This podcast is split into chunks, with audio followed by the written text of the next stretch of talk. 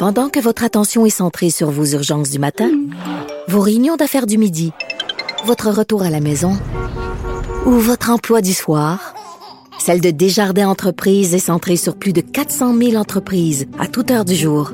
Grâce à notre connaissance des secteurs d'activité et à notre accompagnement spécialisé, nous aidons les entrepreneurs à relever chaque défi pour qu'ils puissent rester centrés sur ce qui compte, le développement de leur entreprise. Parce qu'en immobilier, faut être à son affaire. Suivez les conseils de nos experts. Via Capital, les courtiers immobiliers qu'on aime référer. Bonne écoute. Cube Radio. Il manie l'idée, la réflexion, la persuasion, le silence. Mario Dumont. Informé, cultivé, rigoureux. Il n'est jamais à court d'arguments. Mario Dumont. Pour savoir et comprendre. Bonjour tout le monde, bienvenue à Cube Radio, ben, conférence de presse euh, qui euh, est certainement euh, suivie du Pentagone aux États-Unis. Et devinez quoi? Oui, oui un autre objet. On n'utilise pas le mot ballon. Euh, bon, moi, au premier coup d'œil, ça me semble être ça. On parle de volant à haute altitude. C'est pas mal ça, les ballons. Euh, genre de ballon de la Chine qui avait au-dessus des États-Unis la semaine passée. C'est pas mal ça qui vole à très haute altitude, très au-dessus euh, de la du niveau où volent, par exemple, les, les, avions de ligne. quoi qu'il en soit, il a été abattu par les Américains au-dessus de l'Alaska. Alors, comment interpréter ça? Le Pentagone minimise un peu. On dit que c'est surtout parce qu'on voulait pas, on avait peur d'interférence avec le trafic aérien. Ça pouvait être une menace, un risque pour le trafic aérien. Mais je pense que vous pouvez lire entre les lignes qu'après ce qui s'est passé la semaine passée, un autre engin volant euh, au-dessus du ciel des États-Unis abattu. Euh, on peut imaginer d'où ça vient et ce que ça signifie. Vous regardez. On voit toute l'équipe de, de LCN. 15h30, moment d'aller joindre Mario Dumont dans les studios de Cube. Bonjour Mario. Bonjour. Parlons d'emblée de ce qu'on a appris dans la dernière heure. Nouvel objet, parce qu'on ne parle pas d'un ballon, mais enfin, euh, circulait à 40 000 pieds d'altitude, comme les vols commerciaux d'ailleurs, abattu. On ne sait pas, bon, est-ce que c'était un objet de surveillance, à qui ça appartenait, tout ça, à la limite quand même de la frontière avec le Canada. On a l'impression qu'il y a beaucoup, dans beaucoup d'actions dans le ciel tout d'un coup, Mario. Beaucoup d'actions et un peu de mystère, là. Mais tu sais, moi, on dit qu'on veut pas dire que c'est un ballon, là, mais je sais pas, euh, je pense pas que c'est une camionnette euh, émanant du Liban. Là. ça a des chances d'être un autre ballon en provenance de la Chine. Là. Euh, cette hauteur-là. Ben, si j'y vais avec ce qu'on a de récent, évidemment, il faut rester prudent, mais si on y va avec les hypothèses, mettons l'hypothèse la plus probable, compte tenu de ce qu'on a eu dans l'actualité, puis qu'on sait maintenant, parce que là, les Américains ont commencé à dire, ben là, des ballons, il n'y en a pas eu juste un. Il y en a eu quelques-uns, euh, au moins une quarantaine de pays qu'on sait qui ont été survolés. L'histoire grossit. Puis là, aujourd'hui, cet après-midi, le Pentagone, ça sort de nulle part, convoque la presse mm. et rapporte ça. Bon, euh, c'est quand même ça fait une explication commode pour pas inquiéter trop le public que de dire, ben regardez, il volait à la hauteur des, c'est vrai, là, 40 000 pieds, c'est la hauteur des avions de ligne, des avions commerciaux. Ben, de dire, il était donc une menace pour les, pour l'aviation, pour les avions ordinaires qui circulent. Ça fait une, ça fait une bonne défense pour justifier, on l'a abattu, on n'avait pas le choix pour la sécurité de tous les passagers du transport aérien, sais.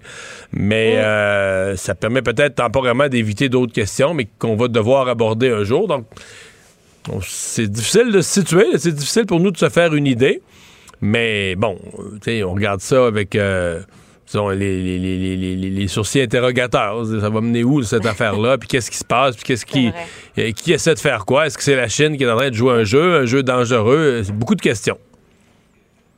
Parlons euh, transfert en santé. Bon, est-ce que tu as l'impression qu'au moment où on se parle, bon, pour l'Ontario, ça semble clair, mais que euh, les premiers ministres des provinces sont sollicités par Dominique Leblanc et tout ça pour euh, des ententes bilatérales? En tout cas, semblerait que ça soit pas le, pas, le cas pour le Québec là, pour le moment. Il y a beaucoup de questions à se poser et tout à l'heure, je vais te faire un, secret. Là. Je pense que ça va être intéressant de lire la chronique de notre collègue Emmanuel Latraverse en fin de semaine dans les journaux. Euh, je sais qu'elle travaille sur un dossier là-dessus. J'ai hâte de la lire. J'ai très hâte de la lire. Euh, je sais pas quel jeu il joue, mais euh, je pense qu'on sait pas tout. il semble qu'il y a eu des négociations préalables. pour ça que M. Legault va, va, passer les prochains jours de bonne humeur non plus, là. Euh, ce qui pourrait développer l'impression qu'il s'est fait jouer dans le dos. En tout cas. Ouais. Moi, il m'en manque des bouts. C'est pour ça que je vais pas loin, je reste prudent. Euh, je sais qu'on a des collègues qui travaillent là-dessus, j'en sais des bouts. Mais ça n'a pas d'allure ce qui est arrivé. Sais, à un moment donné, tu arrives devant une situation tu te dis, à pas d'allure. Fait que tu sais pas tout ce qui s'est joué derrière les rideaux, mais ton petit doigt te dit que mm. tu. Tu sais, toi, tu le regardes, avec mon expérience, je vais dire, ah, je sais pas tout, mais ça se peut pas. Parce que tu regardes ça, d'abord, il n'y a pas eu de négociation. Là, ils se sont présentés là mardi. M. Trudeau est arrivé à 13 h, a déposé son offre. À 3h05, il était parti, ma chère amie. Bye bye tout le monde. Bye bye tout le monde.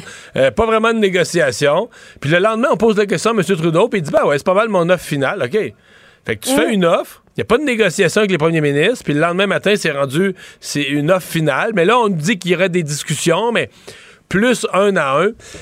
Ça donne écoute, l'impression, ça donne l'impression que M. Trudeau euh, est en train d'en affaire quelques-uns, et qu'il y a vraiment une c'est très, très, très politique, que de toute façon, il n'y a pas l'argent, il a renoncé à un financement significatif de la santé. Là. Il n'y a pas l'argent, il a mm. dépensé trop pendant la pandémie, il n'a plus les moyens. Il n'y a plus les moyens de se faire un crédit politique en disant, regarde, là, le fédéral va rétablir d'une façon sérieuse son financement de la santé, euh, de l'ordre peut-être pas le 35% que les provinces demandent, mais mettons 30% ou 32 c'est rétablir de façon significative le financement du fédéral. Donc, faute de faire ça, faire de la politique, des petits deals privés avec un et l'autre, et je suis pas sûr qu'à ce jeu-là, euh, François Legault va sortir le gagnant. Mais mais quand tu as l'impression que François Legault s'est peut-être fait avoir, ce serait par qui? Par les autres premiers ministres ou par Justin Trudeau lui-même? Ou par Justin Trudeau, puis un, pas les autres premiers ministres, mais par Justin Trudeau, puis un ou deux autres premiers ministres? Se peut-tu ça? Je sais pas. Parce que regarde, je, me laisse une autre semaine pour me faire une idée. Oui. Parce qu'on essaie de comprendre justement pourquoi François Legault, euh, oui, a dit c'est nettement insuffisant, là, c'était clair, mais quand même semble vouloir montrer une certaine résilience. On se dit, il est tellement majoritaire, Justin Trudeau est minoritaire. Euh, est-ce que c'est parce qu'il manque d'alliés parmi les autres premiers ministres? Est-ce qu'il manque d'alliés parmi les conservateurs à Ottawa? Il se dit, tant qu'amener une bataille que je vais perdre, je suis aussi bien de prendre ce que j'ai puis d'y aller avec ça, puis on verra plus tard. Euh, je serai là pour en demander plus. ça, je pense que, ouais. Je pense que François Legault et Christian Dubé ont comme même s'ils renégociaient avec Ottawa, ça va être des, pinottes de plus. Ils vont pas, ils vont pas. Mm. Parce que là, on est à un sixième de la demande. Fait que pour s'en approcher, il faudrait multiplier le montant par 3 ou par 4. Là. Une négociation, tu as une offre. Même si tu l'augmentais le montant euh, de, 20% 25% tu vas être encore très, très. Le Québec, c'est 6 milliards. Plus que 6 milliards. 6,4 milliards que le Québec espérait. Si on était revenu au financement, le 35% de contribution fédérale à la santé, c'est un supplément de 6,4 milliards qu'on attendait. Puis là, on reçoit 1 milliards. Mais tu vois comment l'écart est grand? Fait que même si M. Trudeau disait ah, de 1, le Québec, on va passer de 1 à 1,2. Hey, on est encore loin du 6.4. On n'est pas encore dans le même ordre de grandeur. Donc, je pense que M. Legault est à l'étape qui a fait son deuil du financement fédéral. Et dans le fond, ce qu'il dit aux Québécois, c'est ben ne, ne concluez pas que le fait que le financement du fédéral arrivera pas, ou arrivera pas dans le genre de niveau qu'on espérait, ne, ne, tirez pas la conclusion que c'est la fin de toute notre réforme en santé. on garde le cap, on va faire ce qu'on a dit, on va le faire avec notre argent, etc. Ça va peut-être mettre nos finances plus serrées, etc. Mais c'est un peu le message que François Legault a voulu dire. Mais dans l'ensemble, c'est certain, tu as raison de le souligner, il a manqué de mordant. le discours de, de, M. Legault euh, a pas été à la hauteur de la déception qu'on imagine. Est-ce que c'est parce qu'il attend d'autres choses? Est-ce que... Il y, a un, bout de mystère. Mais est-ce que. Moi, je commence à douter que François Legault va sortir de cet épisode-là de bonne humeur. J'ai l'impression qu'il pourrait sortir Mossad de l'ensemble de l'épisode. de lire notre collègue Emmanuel Latraverse. Parlons euh, par ailleurs de Québec solidaire. Il y a certains indices, pas mal d'indices qui laissent croire euh, qu'il risque d'y avoir de l'action au, Conseil national cette fin de semaine, notamment toute la question de l'investiture. Et là, ça fait quand même plusieurs mois, mais quand même, ça revient d'Arun Boisy. D'ailleurs, on, va écouter euh, un extrait de ce qu'il avait à dire aujourd'hui là-dessus. Vous savez, moi, je sais ce que c'est que perdre une investiture. J'en ai perdu une en 2018 avec très peu de voix aussi. C'est des moments très difficiles. Euh, une investiture, c'est pas un moment agréable, c'est un moment euh, où euh, on fait campagne contre des gens de son propre parti. Ce que je sais, c'est qu'il y a eu une enquête, qu'elle a été même supervisée par un, par un, avocat et que les résultats sont sans équivoque, qu'il n'y a pas eu, que les allégations étaient fausses et que toutes les personnes qui ont voté au, à l'investiture étaient des membres en règle. Parce qu'il était question donc dans l'article de voteurs à l'investiture qui n'auraient pas payé eux-mêmes leur carte de demande. C'est eux qui l'ont dit. C'est eux. fait, le, journal a obtenu copie d'un rapport en interne là, où des gens de Québec solidaire avaient fait les vérifications et 11 personnes ont dit Nous, on n'a jamais payé ça, cette carte de membre-là. Hmm. Bon, lui dit que c'est jamais arrivé. Euh, au Congrès? Ben, lui dit ben, Je sais pas si ça va être soulevé au Congrès. Moi, euh, ce matin, pour mon émission, on a essayé de, gratter cette affaire-là. Personne, mm. personne parle de ça. Et semble-t-il, ce que je ce que je saisis à travers les branches, c'est que toute personne qui aurait des choses à dire là-dessus, parce qu'il y en a du monde, il y a des candidats défaits à l'investiture, tout l'exécutif de comté a démissionné, ça fait bien du monde, ça, là. C'est beaucoup de personnes. Ils ont toute peur aux poursuites. Ils disent tous qu'ils sont sur des menaces de poursuite. Mm. Donc, personne ne parle de ça. Donc, est-ce que ça va être soulevé en fin de semaine? Peut-être que oui, peut-être que non. Je pense qu'il va être plus soulevé en fin de semaine. C'est le retour sur la campagne. Les résultats n'ont pas été à la hauteur des espoirs que Québec solidaire s'était fixé. Et il a, il a deux affaires. Tu sais, quand tu fais une campagne électorale, tu fais un petit peu, mettons, les membres de Québec solidaire les plus radicaux. Eux ils auraient voulu un programme très socialiste, puis tout ça. Et là, le parti fait certains, certains compromis, puis essaie de se recentrer un peu.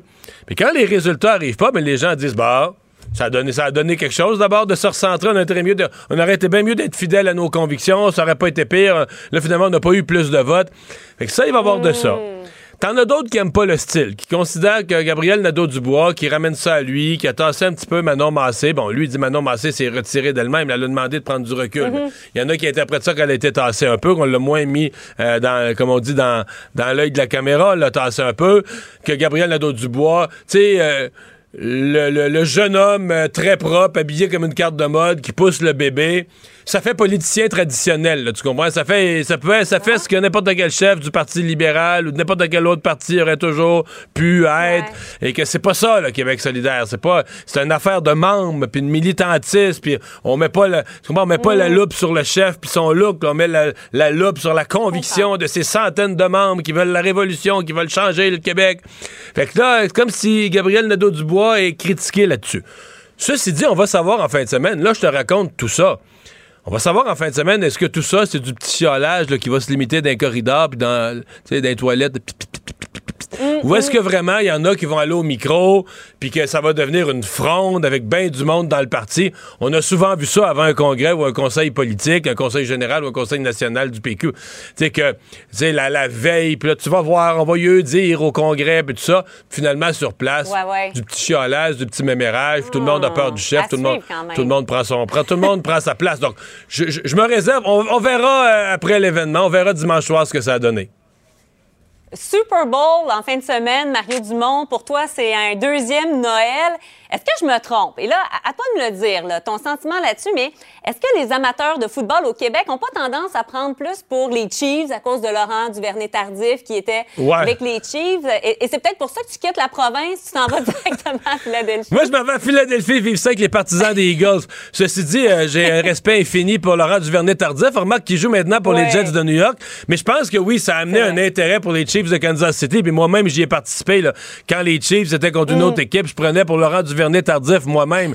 mais moi, je pas. Moi, ça fait plus de 30 ans que je suis un partisan des Eagles. J'ai pas commencé à être un partisan avant hier parce que je me suis rendu compte qu'il allait au Super Bowl. Non, non. Euh, on l'a gagné il y a 5 ans, puis je suis très, très, très confiant. Euh, c'est moi, j'ai, je suis un type très pessimiste dans la vie de nature, assez pessimiste. Et avant le début de la saison, pas, pas cette semaine, avant le début de la saison, je disais, tu peux demander à mon entourage que les Eagles cette année étaient placés pour gagner le Super Bowl. Puis là, on est à 48 heures de ça, fait que je suis toujours aussi confiant. J'ai hâte de te parler la semaine prochaine. Bye, Mario. Bon week-end du Super Bowl. Merci. Bye, bye. Il ne mord pas à l'hameçon des fausses nouvelles. Mario Dumont a de vraies bonnes sources. Savoir et comprendre l'actualité. Alexandre Morand-Villouellette. Alexandre, c'était une nouvelle, j'aurais pu dire, une semaine, deux semaines, trois semaines, le, violeur de Tinder. Euh, oui, il y avait une espèce d'appel des policiers, dire on pense qu'il y aurait plus de victimes, on avait on avait trois de mémoire, peut-être un peu, mais on avait que c'était trois au départ. Euh, ouais, là, ils ont, euh, il y, a du poisson dans le filet de pêche, là. Hein? Ouais, il pourrait y en avoir d'autres victimes, là. Et il pourrait y en avoir d'autres. Dans le cas de Samuel Modry, là, celui qui a été surnommé le violeur de Tinder, qui avait un modus operandi, là, de rencontrer des femmes en ligne, de s'arranger pour les rencontrer en personne pour ensuite les droguer, les violer, dans certains cas même leur voler de l'argent, des possessions chez elles. Et là, on est rendu à 12 victimes pour 33 accusations. Donc le, le chiffre a augmenté. En peu de temps, là. ça, veut, dire qu'en ouvrant ça, les policiers ont tout de suite eu des, appels. Les policiers ont tout de suite eu des appels, mais c'est surtout qu'ils se sont rendus compte qu'à l'époque, donc entre le moment, là, dans les derniers mois où ça se serait passé, eh bien, il aurait pu rencontrer beaucoup plus de femmes. Donc ces 12 victimes-là, on se rend compte qu'ils pourrait y en avoir encore plus et on fait toujours la même demande. on cherche des victimes et on a tenté de contacter à peu près toutes les personnes, toutes les femmes avec qui il aurait pu être en contact par le moyen des diverses applications de rencontres qu'il utilisait. Tinder, Badoo, GILF, des applications qu'il utilisait donc pour les rencontrer. Et ce qu'on dit, c'est que comme il y a des victimes, il y a des femmes dans son modus operandi qui étaient violées, qui étaient violées mais avant droguées. Dans beaucoup de cas, ils se disent qu'il y a peut-être des femmes qui ont été violées à leur insu qu'elles ne savent même pas qu'au final, elles ont été violées, victimes de cet homme-là, parce qu'elles étaient droguées, justement. Mais peut-être qu'elles vont quand même se reconnaître que, je veux dire, euh, parce que, Tant si tu rates un bout, tu le sais. Là, ouais, ouais, exactement. Tu te souviens plus d'être parti du bar, tout ça, tu reconnais ce gars-là, tu te dis oups. Euh... Ouais, puis c'est pour ça qu'on a continué à étendre l'appel puis qu'on espère pouvoir en trouver encore plus parce qu'à l'époque, il était vraiment très actif en ligne, il pouvait rencontrer plusieurs femmes chaque semaine. C'est vraiment ce qu'on dit et comme il a filmé lui-même sur son téléphone cellulaire des agressions en plus, mais la preuve est très forte. il, a filmé des agressions. Il a filmé des agressions sur son téléphone cellulaire on en a retrouvé. Pour le moment de son arrestation, il y avait encore les. C'était pas effacé, là. Semble-t-il qu'on a pu les visionner. On exclut pour l'instant qu'ils auraient le distribué en ligne, mais c'était encore une possibilité aussi sur le radar. Mais c'est quelque chose. Les preuves contre lui sont très fortes. Ouverte. toujours une enquête en cours. On cherche encore des victimes. On cherche encore des victimes, mais on l'a. Euh, il, a comparé au palais de justice de Montréal aujourd'hui pour, les 33 nouvelles euh, accusations qui viennent s'ajouter dans ce cas-ci, semble-t-il, qui est resté là, sans euh, sans, véritable réaction lorsqu'il est passé devant le juge pour la lecture de ces nouvelles accusations. vraiment, si vous avez des informations, si vous connaissez quelqu'un ou vous-même pensez avoir été victime de Samuel Modry, 28 ans, sur les réseaux sociaux, surtout ces applications de rencontres, n'hésitez pas à contacter la police. Il pourrait y avoir encore plus de victimes dans ce cas-ci. quand même. Hein? Oui. Mario Dumont. Plus pratique que n'importe quel moteur de recherche. Une source d'information plus fiable que les internets. Pour savoir et comprendre, Mario Dumont. C'est euh, un phénomène ou une histoire euh, très très belle en marge du tournoi Pee-Wee de Québec. Euh, j'avais déjà eu l'occasion de parler sur les ondes de LCN à l'homme qui a réuni ou qui a permis de venir au Québec cette équipe ukrainienne, cette équipe de joueurs. C'était assez complexe, ils étaient éparpillés, certains n'avaient pas pratiqué depuis longtemps, il a fallu les les faire venir par le pays voisin, par la Roumanie, mais toujours est-il que cette équipe Pee-Wee est arrivée maintenant à Québec pour le tournoi international de hockey puis oui, le directeur général du tournoi, Patrick Dom, est avec nous. Bonjour. Bonjour, M. Dumont. C'est beau le sport, mais c'est beau des belles histoires humaines autour du sport aussi. Le tournoi, de, tournoi international de hockey puis de Québec, c'est sûr que ça devient un tournoi sur la patinoire, mais ça devient un événement qu'on parle d'une histoire comme celle de l'Ukraine. Ouais. Ouais. Donc là, ces jeunes-là sont arrivés, ça fait déjà quelques jours. Et je pense qu'on les, comme ils avaient pas joué ensemble, certains pouvaient plus jouer au hockey parce que dans leur ville, il y a plus, les loisirs sont désorganisés à cause de la guerre, etc. On, les a fait pratiquer un petit peu à Québec dans la dernière semaine. Oui, ben, dans le fond, il avait fait un petit, un mini-camp euh, à Noël, dans, dans, les fêtes. Et là, ben, on les avait réunis à Bucarest, en Roumanie, avant leur départ pour Québec. Euh, donc, Là, ils ont eu un autre mini-camp? Et non, l'équipe était faite à ce moment-là. Donc, ils ont quand même été capables de pratiquer trois, quatre jours ensemble. Et là, ben, il y a eu le, le, tout le, voyage, le 36 heures de, à partir de, Bucarest jusqu'à l'arrivée à Québec. Il y a une semaine de cela, un petit peu plus d'une semaine. Et là, ben, ils ont pratiqué aussi, mais là, je vous dirais que pense que le, plus important pour eux, c'est de s'acclimater un peu à, tout ce qui arrive. Il ne faut pas oublier, comme vous l'avez mentionné, là, que plusieurs étant, il y en avait encore qui étaient en Ukraine, il y en a qui étaient dans des pays limitrophes à l'Ukraine. Donc, il y en a euh, qui ont vu la guerre, il y en a qui ont perdu leur père, il y a de tout, là. Des histoires, là, c'est très diversifié, pas, pas tellement drôle d'ailleurs, là. C'est non, et c'est non, effectivement, puis on peut le voir encore. Mais je vous dirais que quand ils sont arrivés, on l'a vu, là, qui était. On, sentait un peu cette, je veux pas dire le mot terreur, mais on sentait un peu cette crainte-là de où ils venaient. Mais je vous dirais qu'après une semaine, pour nous, c'est déjà un peu mission accomplie parce qu'on les a revus dernièrement. Et quand on voit les jeunes, le, visage de ces jeunes-là, le sourire, leurs yeux, euh, je pense que le but était effectivement de pouvoir leur faire oublier ce qu'ils ont vécu durant des, des, des, mois. Là. Et aujourd'hui, je pense qu'ils moins pour une période de 15-20 jours, ils l'auront oublié et ça sera mission accomplie là, dans, le, dans le but de ces jeunes-là. Je pense qu'ils vont garder un beau souvenir de Québec, hein? Ah, écoutez, puis je, on essaie de les préparer à ce qui se passe, ce qui va arriver pour demain, puis, euh, puis, même pour nous dans l'histoire du tournoi, c'est jamais arrivé qu'on remplisse au complet le centre vidéo. Ouais, parce que là, ben, parlons-en, c'est de ça dont il faut se parler. Demain, euh, on a demandé aux gens de s'habiller en blanc. Vous pensez que ça va être plein ou le centre Vidéotron va être plein? Écoutez, au moment où on se parle, on a 15 500 billets de vente. Oh boy, OK. Parce que j'ai vu euh, François Legault euh, sur Twitter, je pense que c'est cet avant-midi, François Legault lançait relayait l'invitation, lançait l'invitation. Tu sais, c'est des gros des gros haut-parleurs quand des, des gens qui ont beaucoup d'abonnés comme ça, s'il restait des billets à vendre, ça faire penser à d'autres. Donc, ce qu'on a décidé de faire, c'est pour demain des gens qui avaient des billets promotion. Donc, on va, on va avoir 2000 places demain matin quand la billetterie va ouvrir pour des détenteurs euh, qui veulent acheter, comme je vous dis, directement à la billetterie ou qui ont des billets promotion. Et, mais autrement, le centre Vidéotron va déjà être complet avec tous les billets qui ont été vendus en pré-vente. Donc, vous le mentionnez. Donc, je veux revenir à ça un peu, d'avoir un centre Vidéotron plein. Même pour nous, ça va être un peu surréaliste. Alors, j'imagine pour ces enfants de 12 ans-là, ce que ça va être mais je pense que c'est. Ils vont s'en souvenir toute leur vie. J'ai même dit à mes gens et les bénévoles, prenez deux minutes demain pour aller voir euh, le début de la partie parce que c'est la première et, je ne souhaite pas la dernière, mais si c'est le cas, c'est on aura vécu un moment vraiment historique dans l'histoire du tournoi. Mmh. Il, joue demain contre ce que je comprends les petits Bruins de, Boston. oui, oui mais, mais ça, ça fait un peu partie de l'histoire. On a parlé déjà avec les, les, dirigeants des Browns, et ils le savent. Je pense que il euh, n'y a personne qui va huer les Browns. Tout le monde va être content pour les Browns, mais ils le savent que l'engouement du public. Est-ce que c'est un match hors tournoi ou il, est inscrit dans, le. c'est vraiment une vraie partie de tournoi. Donc, euh, je peux vous dire que les, autant d'un côté que de l'autre, je pense que les, il va y avoir des genoux qui vont claquer un à l'autre avant la, sur la première ou le, premier deuxième euh, présence sur la patinoire pour ces jeunes-là.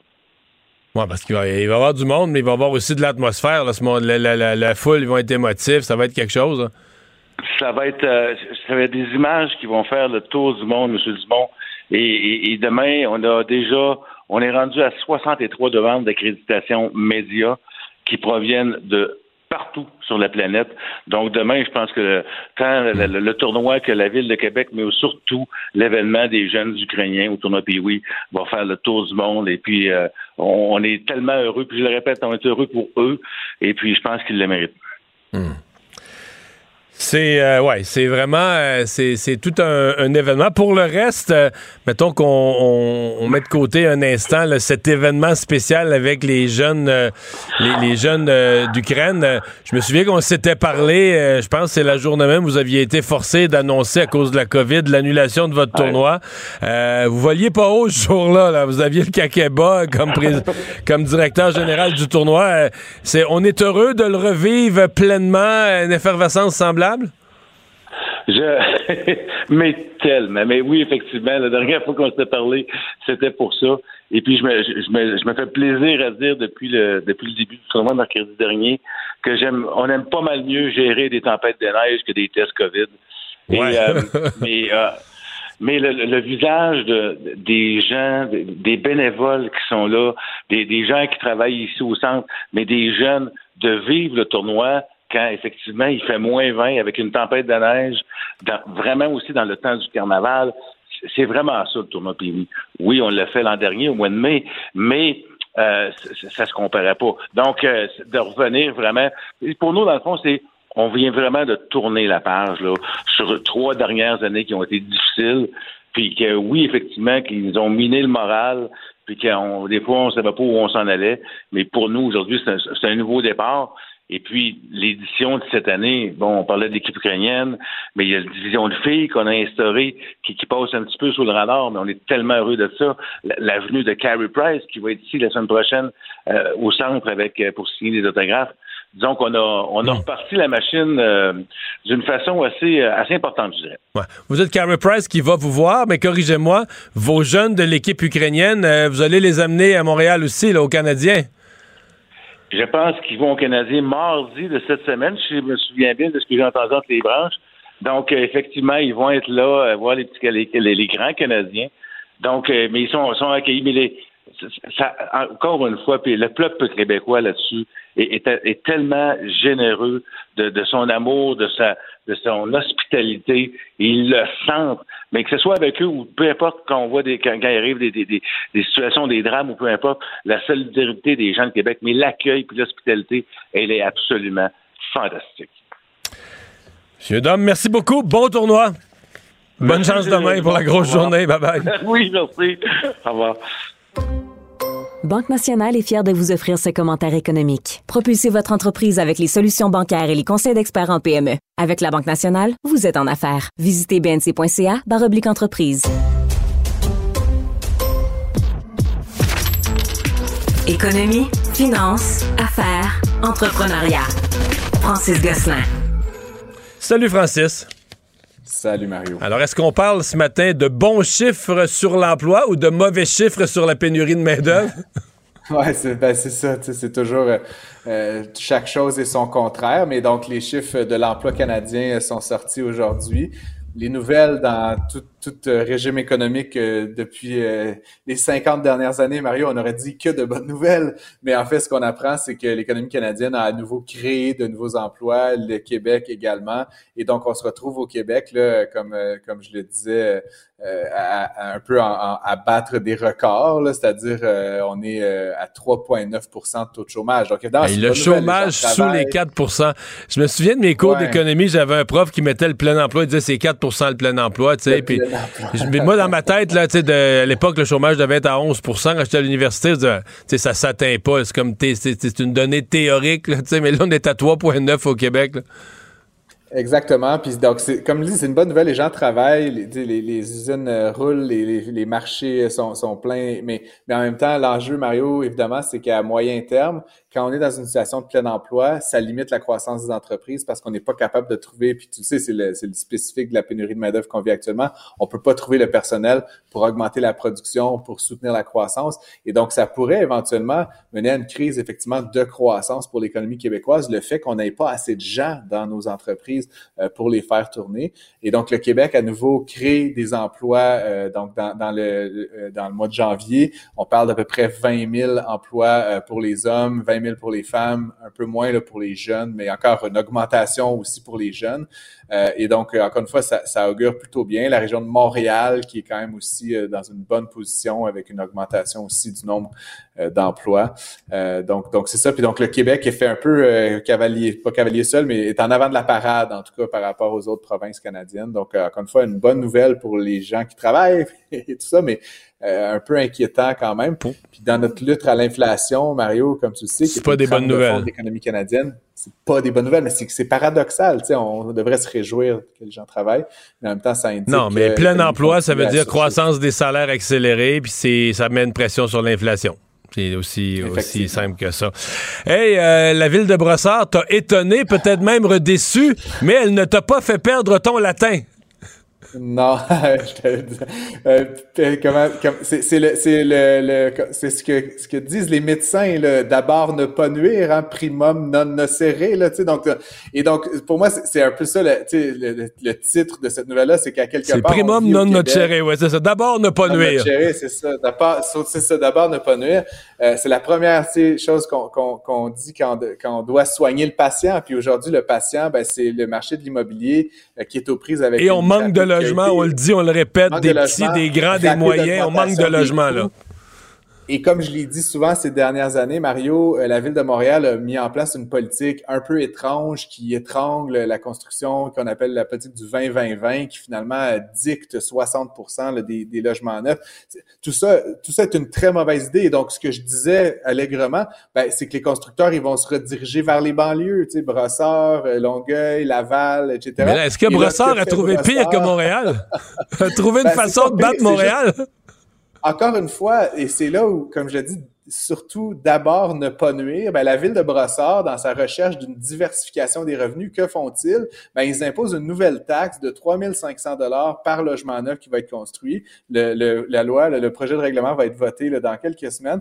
Et donc, encore une fois, ce que ça fait, c'est que ça va faire augmenter de manière totalement artificielle et de manière totalement inutile, Mario, euh, le, la, la, le, le, coût, en fait, l'accès au logement. Et donc, ce qu'ils disent, c'est que les logements sociaux, les logements abordables, ben, ils pourraient être privés de ça. Mais encore une fois, l'enjeu que ne semblent pas comprendre les élus municipaux, c'est qu'il y a une loi de l'offre et de la demande. C'est pas si compliqué que ça. Et la solution à la crise du logement, c'est de mettre des logements en marché. Et donc, chaque fois que tu crées des politiques qui favorise tel type de logement à l'abordable, puis tu donnes des breaks de taxes, ben finalement, ce que tu fais, c'est que tu crées une bulle artificielle dans les logements qui ne sont pas abordables et sociaux. Et donc, tu fais que tu fais en sorte que tout le monde paye plus. Et donc, tu renforces, tu accélères cette crise du logement. Et donc, je, c'est incompréhensible pour moi, Mario. Euh, je ne sais pas qui conseille ces gens-là, euh, mais qu'on mette euh, des nouvelles taxes sur le logement neuf, là, je veux dire, alors que les taxes municipales ont augmenté en moyenne dans la région de Montréal de, je sais pas, 6 ou 7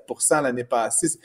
C'est comme si on cherchait à faire en sorte de perpétuer le problème. Et je me demande à qui ça sert, tout ça, Mario, parce qu'à la fin, on va se le dire, une différence de 3-4 000 dollars, ça peut être important pour un ménage qui s'achète un, appartement à 250 000, 300 000.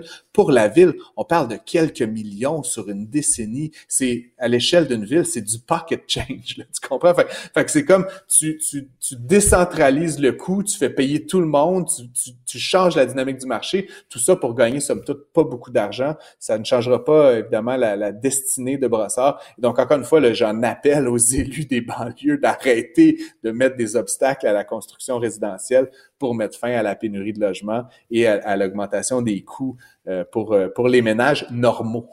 Excuse-moi, c'était ma petite montée de lait, mais... Ben, fort justifié, là, écoute. Euh, mais c'est parce que c'est drôle que, tu sais, c'est un sujet... J'ai écrit une chronique, c'est peut-être... je fais ça un mois, un peu plus, dans le journal, puis même en l'écrivant, je me disais, c'est pas, pas si tu niaiseux, mais tu sais... mais je me disais, il faut vraiment l'écrire on cherche, tu sais, bon, t'écoutes les groupes évidemment très, très, très sociaux. Il va dire qu'il faut construire des logements sociaux. Mais le point, c'est qu'il manque de logements au Québec, il manque, au Canada aussi d'ailleurs, il manque de logements. Fait que, tu sais, je veux dire, toute la chaîne, oui, des logements sociaux, mais toute la chaîne, quand les gens, quand il n'y a pas de logement, ben, tu crées une compétition plus féroce pour chaque logement. Fait que forcément, que les gens plus démunis, ceux qui n'ont pas les moyens dans cette compétition-là, ils se font tasser.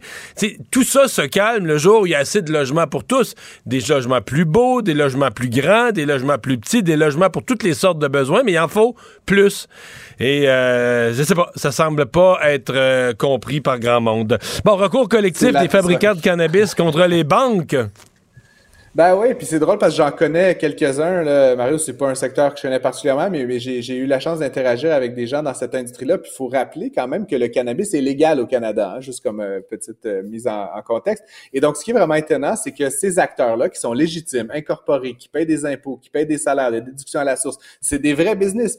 Côté en bourse. règlement cotés en bourse dans certains cas, d'autres non, qui fournissent un monopole d'État euh, fait au Québec, la SQDC. Euh, ce qui est vraiment étonnant, Mario, puis je sais pour l'avoir entendu de, de, vrais acteurs sur le terrain, ne sont pas capables de se faire financer par les institutions financières parce que c'est perçu comme étant à la limite immoral ou je ne sais trop quoi. Donc, il y a comme une espèce d'opprobre qui est lié, comme si on finançait des activités illicites. Et donc, euh, l'industrie qui s'est regroupée euh, autour d'un de, un cas et, et d'une firme d'avocats a décidé d'intenter donc une poursuite contre les institutions financières. C'est un recours collectif euh, qui va euh, être euh, d'abord défendu là, en, ce qui, m'étonne, c'est que les institutions financières se tiennent parce que en toi et moi, s'il y en a une tu sais, à un moment donné, s'il y en a une qui disait, ben moi, je fais affaire avec eux, elle aurait quasiment, elle aurait un paquet de clients le jour 1.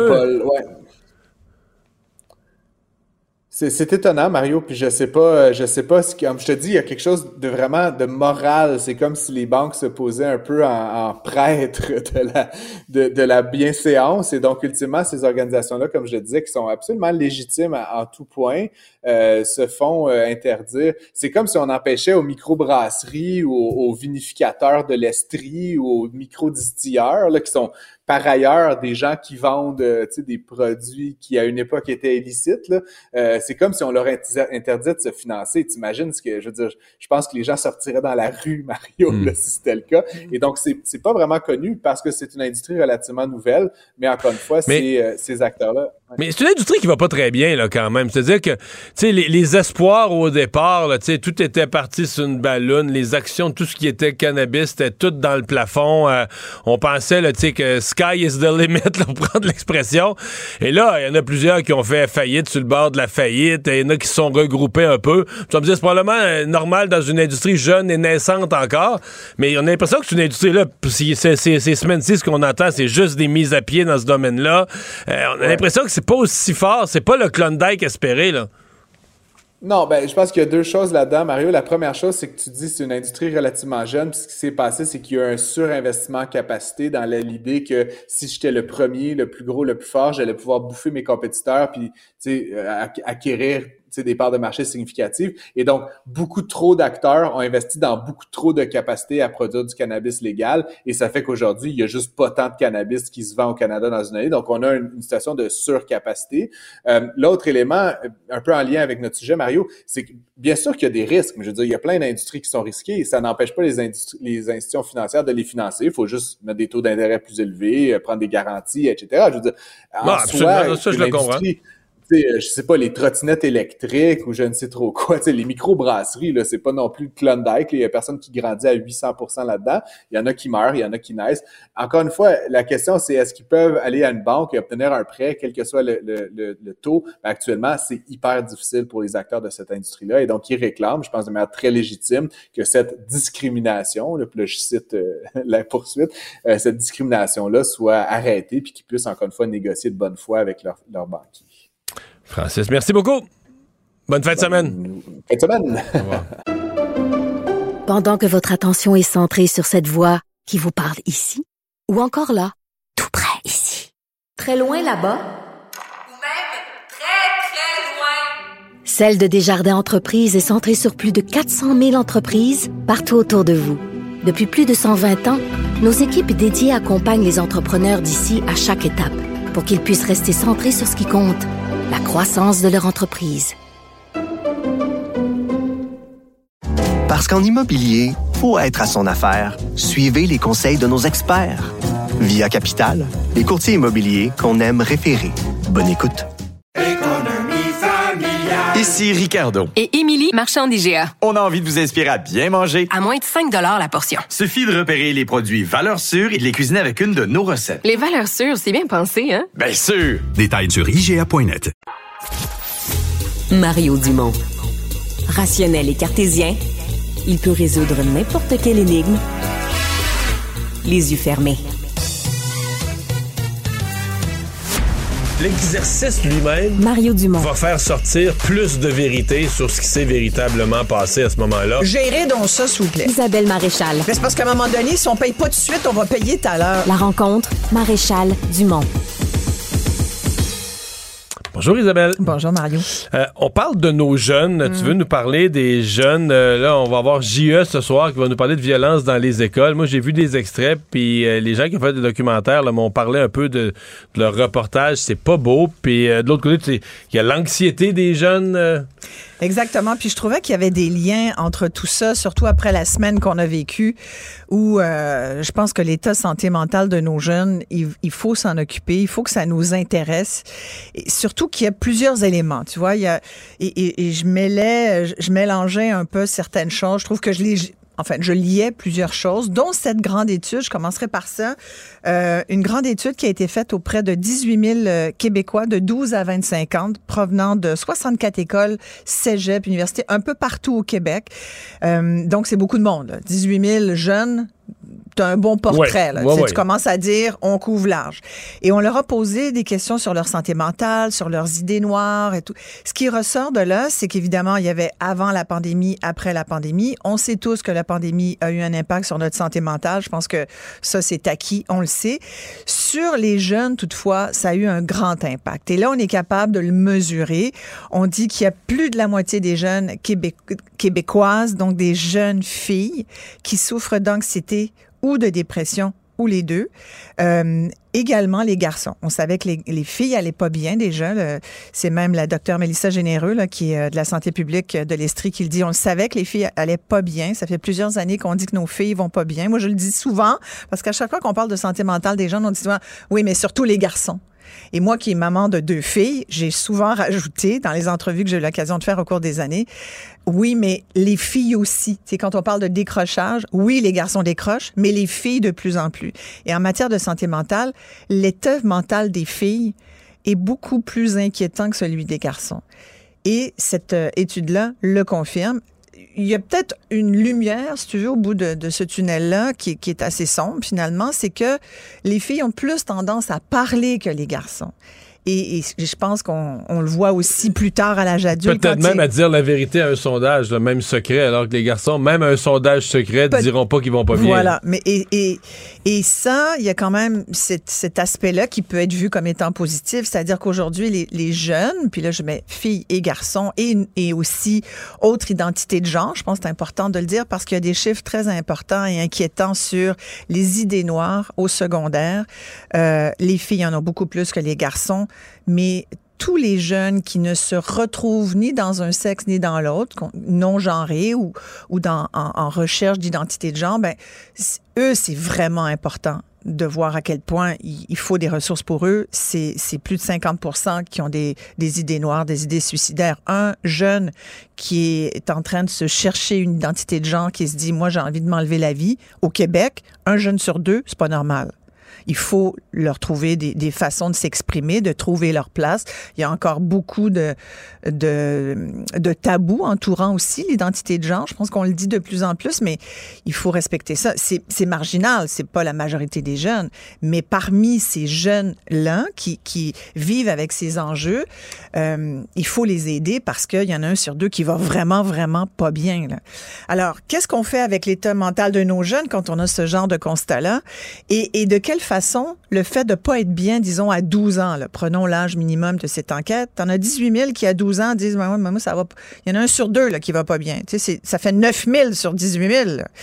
Ben, est-ce que ça se peut qu'il y ait un impact plus tard? Effectivement. Et là, je fais le lien avec ce, que tu disais en ouverture. Il y a cette enquête-là euh, dont on pourra voir les images, je pense que c'est ce soir hein, que ça Ce soir à JE. Euh, à JE. Et là, tu apprends qu'il y a eu 70 cas d'agression d'enseignants par des élèves. Puis moi, ce qui m'a surpris là-dedans, euh, moi, je l'ai pas vu. Toi, tu as eu des extraits. Moi, je les ai pas encore. J'ai juste, j'ai vu des extraits de certains. Mais parce que JA fait ça, puis le journal en parallèle, ce que je comprends en fin de semaine, va documenter des chiffres à l'appui, des tableaux. J'entendais Félix Séguin qui, qui racontait l'histoire, puis je disais des témoignages de profs, dont cette, cette femme là, qui disait, moi, aujourd'hui, je suis plus capable d'enseigner. Moi, je suis plus capable d'enseigner. Elle a été agressée deux fois mais dont une par une, une, fille de, de 12 ans, justement de sixième année, peux-tu croire? Mais la semaine passée, en Outaouais, il y a une, il y a une, euh, enseignante qui est partie pour l'hôpital avec le visage tout ensanglanté. Je pense qu'enseigner au primaire, c'est au, au, premier cycle du primaire, c'est pas en première année. Mais ça se peut. Il y, a des cas, justement, comme ça, là, où c'est des, des, jeunes, même dans, dans quatre ans, quatre ans, ils démolissent la garderie, quasiment. Tu dis, comment ça se fait? Et, et je pense que la, la, société dans laquelle on vit, tu sais, on peut, on peut, mais c'est moi, j'essaie toujours de trouver des solutions. C'est quoi, comment ça se fait? Moi, je veux comprendre. Et je me dis, ben, je pense que notre société est devenue anxiogène. Je pense que le monde a plus de corps. Le monde est plus. Écoute, hier, je reculais dans. Je sortais d'un de, de, de, centre je viens de faire mon épicerie, je sors, on voit rien, il fait noir, il y a de la pluie verglaçante qui tombe, je suis désengagée. Il y en a un qui arrive en trompe, tu comprends? Je lui dis, vous m'avez pas vu? Il se met à m'engueuler. T'as envie de dire, voyons, les gens, calmez-vous. Alors, tu sais, t'as ça. C'est une anecdote, mais je veux dire, tu comprends? Le non, mais c'est vrai que les gens, il y, a des gens qui vivent à une coche. Ils vivent sur leur planète. Mais pas juste ça, mais ils vivent à une coche d'une crise de nerfs. T'as l'impression du matin au soir, là, c'est n'importe quoi. à bout et sur le bord de péter leur coche. Mais pourquoi je te parle de ça? Ça pourrait avoir l'air anecdotique, mais non. Nous, comme adultes, je pense qu'on a une immense responsabilité. Comme parents, on en a, puis je pense que les parents, normalement, si un parent sain d'esprit, euh, cet aspect-là est quand même important, être sain d'esprit, tu dois être conscient que tu es un modèle pour ton enfant. Idéalement, tu vas être un bon modèle et non pas un modèle violent qui pète sa coche tout le temps, y compris quand tu es dans ton auto là, par rapport aux autres. Nos enfants sont des buvards. C'est pas moi qui le dis, c'est documenté. Nos enfants gobent tout de ce qu'on fait. De, de, de l'âge de. Tu sais, on dit tout se joue de 0 à 5, mais ça se joue, moi, je pense, beaucoup, jusqu'à plus tard que ça même. Je pense qu'on peut influencer nos enfants et encore à l'adolescence. Et quand tu as des modèles de parents qui pètent leur coche, euh, qui engueulent leur prochain, qui appellent à l'école pour se plaindre du prof, on en parlait l'autre jour, tu des, des, qui, qui engueulent leur patron, euh, qui gueulent, qui chialent surtout. Tu sais, le parent chialeux, on est quand même assez chialeux ici. Des fois, ça fait du bien, ça sort le méchant, mais des fois, on le fait trop. Et je pense qu'il faut regarder notre propre attitude. Et là, parce que j'aime bien documenter ce que je dis quand même, j'ai fouillé là-dessus. Et euh, il se trouve que j'ai une de mes filles qui est à l'université, elle étudie en éducation et en psycho. Puis on regardait dernièrement des TED Talks là-dessus. Et on, est tombé sur l'expérience de Bandura. Je sais pas si tu connais Albert Bandura, qui est un psychologue canadien, qui est vraiment un des tops, comme Skinner, comme euh, Piaget euh, ou comme Freud. Il est dans le top 4 des psychologues qui a marqué la psychologie. Et l'expérience, une des, des expériences les plus importantes de Bandura, c'est vraiment l'expérience qui a été faite avec un jouet, un clown, qui s'appelait Bobo. Et, et je la connais pas. Et écoute, moi, je, je l'avais en tête, je l'avais éventuellement mais je m'en souvenais plus. C'est entre les années 61 et 63 que euh, Albert Bandura a réalisé plusieurs expériences avec des enfants euh, très jeunes. Et il, a, il, les a mis dans une pièce fermée, un peu comme un studio ici à Cube. Il a mis euh, Un clown, qui était une espèce de poupée gonflable en forme de clown.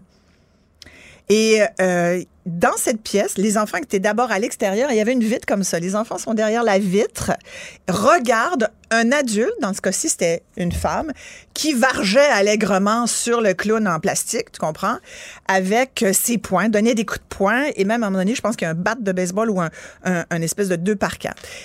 Et pendant plusieurs minutes, les enfants regardent ça. On leur dit absolument rien, mais ils sont témoins de cette agression. Après ça, on les rentre dans la pièce. Après ça, on les rentre dans la pièce un à un, sans que chacun ne se voit pas. C'est chaque enfant vise l'expérience, a le clown en plastique, puis on lui dit, on le, rentre dans la pièce, mais on lui dit pas quoi faire. On lui dit pas va varger sur le clown. Non, on lui dit absolument rien. L'enfant peut faire ce qu'il veut. Le premier réflexe de l'enfant, c'est de battre le clown en plastique, la poupée gonflable. Il s'en prend à la poupée gonflable. Et là, ce qui est fascinant, c'est qu'on met à la disposition des enfants d'autres outils et d'autres armes, tu comprends? Et ils sont drôlement bons, parce qu'on s'est rendu compte qu'ils sont même plus violents encore que le modèle qu'ils ont eu sous les yeux. Moralité, c'est qu'on il y a de la il y a de, il y a de l'inné, il y a ce que tu apprends, il y a ce qui fait partie de toi, ton ADN, ton expérience familiale, mais il y a beaucoup de comportemental. Et il y a du social. Et tu es témoin de quelque chose, il y a des bonnes chances que tu tentes de tu le, reproduises même inconsciemment. Alors tout ça pour te dire que quand on voit des élèves qui agressent des enseignants, c'est peut-être parce qu'ils se font agresser eux-mêmes quelque part, peut-être dans leur famille. On le sait que les enfants au Québec... ou encore... Euh, ou, qu'ils voient sur les réseaux sociaux, ou qu'il y a trop de violence dans la société. toutes ces réponses sont bonnes, je pense. Hein. Ou, qu'ils sentent aussi qu'ils sont leur... Moi, je pense qu'il y a de ça, qu'ils sont le roi, que si, entre l'enfant, entre lui et l'enseignant, c'est lui le plus important. Puis que si la question est soumise à sa mère sa mère va dire Ah, ben là, euh, c'est toujours l'enfant. L'enfant a toujours raison, l'enseignant n'a jamais raison. Il y a sans doute de ça aussi. Fait qu'il vient que dans les hiérarchies, il se va au-dessus de, au de l'enseignant. Et il y a aussi le fait qu'il faut quand même pas mettre ça de côté. Il y a aussi le fait qu'il y a des enfants qui ont des enjeux de comportement. Il y a des enfants qui ont des enjeux de santé mentale aussi. C'est de tous intégrés dans les mêmes groupes. Et moi, je pense, et ce sera pas populaire ce que je vais dire, puis je fais très attention parce que je pense qu'il y a effectivement des enfants qui peuvent être dans des classes régulière, mais il y a aussi des enfants qui ne peuvent pas suivre un parcours de classe dite régulière. Il, faut qu'il y ait... À un moment donné, là, si le, professeur ne peut pas donner sa matière et, soit obligé d'être sortir les élèves parce qu'il y en a un, c'est ce que racontait entre autres euh, le reportage de, de JE euh, qu'on va voir là. Mais semble-t-il qu'il y en a un là on savait que cet enfant-là, il était tellement incontrôlable. À la maternelle, il a démoli, sa, il a démoli sa classe, il a démoli le matériel, il a tout viré à l'envers les meubles, ils l'ont laissé faire. Et il Parce que le protocole, c'est de sortir les autres enfants pour les, pour les, protéger. Mais rentrer puis pogner l'enfant par le bras et dire regarde euh, terminus c'est ici que ça, s'éteint t'as pas le droit de faire ça mais est-ce qu'on se pose la question est-ce que cet enfant là puis c'est pas de le punir c'est pas du tout c'est trouver le meilleur parcours pour cet enfant qui a besoin d'avoir une, je pense un, protocole d'enseignement d'éducation différent à sa mesure.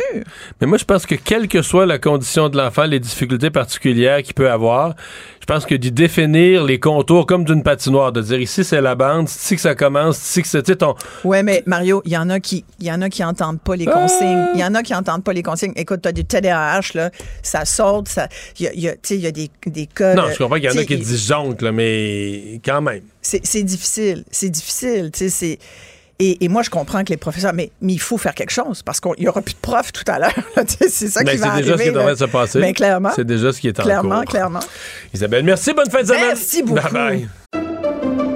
Pendant que votre attention est centrée sur vos urgences du matin, vos réunions d'affaires du midi, votre retour à la maison ou votre emploi du soir, celle de Desjardins Entreprises est centrée sur plus de 400 000 entreprises à toute heure du jour. Grâce à notre connaissance des secteurs d'activité et à notre accompagnement spécialisé, nous aidons les entrepreneurs à relever chaque défi pour qu'ils puissent rester centrés sur ce qui compte, le développement de leur entreprise.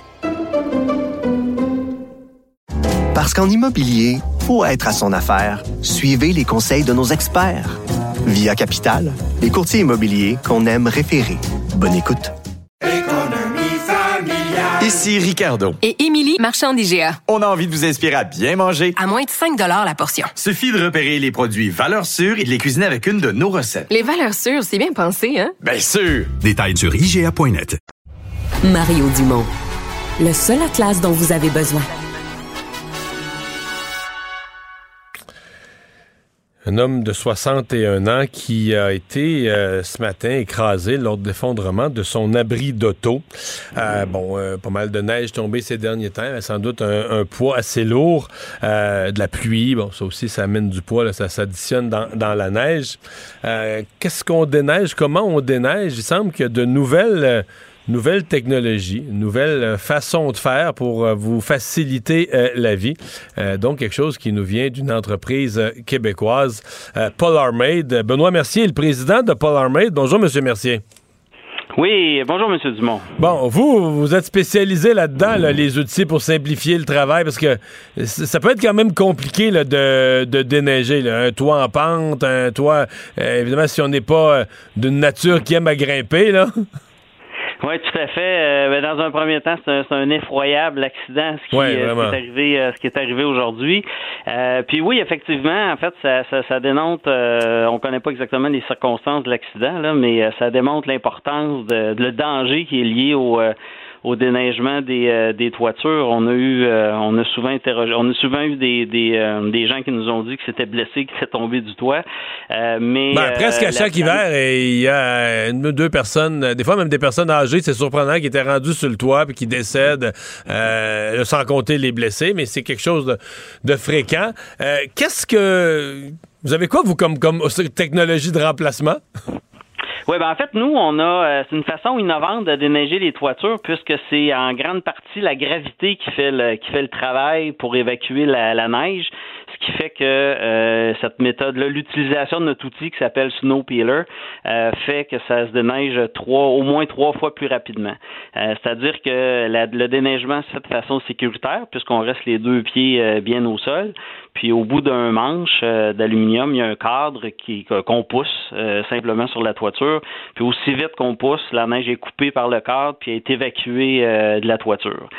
Puis ce qui est intéressant ou ce qui est, ce qui est l'autre, le deuxième problème d'avoir déneigé son Donc c'est un manche télescopique, là. Tout à fait. C'est un manche, c'est un manche télescopique. On est aussi bien fiers de dire que c'est la, la, pelle pour déneiger les toitures qui a la plus longue portée en, Amérique du Nord. Euh, peut-être même au nord au monde, mais on, le sait à tout le moins que c'est pour l'Amérique du Nord. C'est combien, c'est combien de euh, pieds, ça, à son maximum, là? Euh, de, de, série, notre modèle premium a 30 pieds de, de pôle. Puis, euh, on peut même acheter un ensemble de rallonges pour les personnes qui sont dans des conditions euh, parfaites, c'est-à-dire la neige molle, pour aller même au-delà de, de, de 30 pieds, parce que techniquement, il n'y a, pas de, a pas de limite. On peut mettre un nombre euh, additionnel. Sauf qu'à un moment donné, tu commences à être loin, là, ça commence à... L'effet de levier. Pieds, disons qu'il faut être dans les conditions idéales. ouais, c'est ça, c'est ça. et, et, ça, ça est-ce que ça fonctionne avec de la neige lourde, de la neige glacée? Est-ce que ça fonctionne avec tous les types de neige? Euh, oui, je vous dirais que c'est pas un, évidemment c'est pas c'est pas un pic à glace, mais euh, c'est euh, encore une fois sur le marché, c'est l'outil qui permet d'aller de, de, travailler avec la neige mmh. très durcie parce que 100% de l'outil est en aluminium, c'est très rigide, puis parce que généralement, quand on déneige notre toit, hein, c'est pas au mois de décembre après la première la première bordée de neige. Souvent, se sont succédés des épisodes de, de, verglas, de, de, froid. La neige a durci beaucoup, de la neige molle entre les deux. Donc, nous, euh, dans le fond, peu importe la quantité de neige qu'il y a d'épais, il peut y avoir deux pieds, trois pieds et plus de neige sur le toit.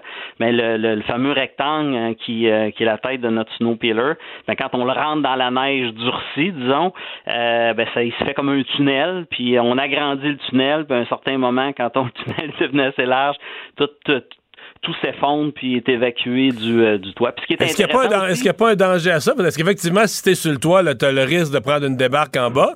Mais si tu es au sol puis que ça part, euh, mettons, un toit assez grand avec une bonne pente, tout à coup, ça part, il n'y a pas un danger. Il faut, faut se surveiller euh, en bas?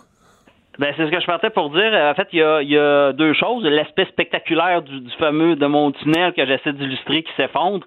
Souvent, ça se fait sur une ça se fait sur une largeur de peut-être euh, 6 pieds, 8 pieds, 10 pieds maximum. Hein. C'est pas toute la neige de la toiture qui se détache.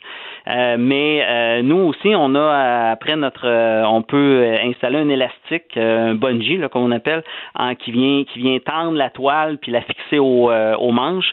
Ce qui fait que quand on déneige notre toiture aussi, souvent le problème, c'est qu'il faut la ramasser une fois qu'elle est tombée à terre.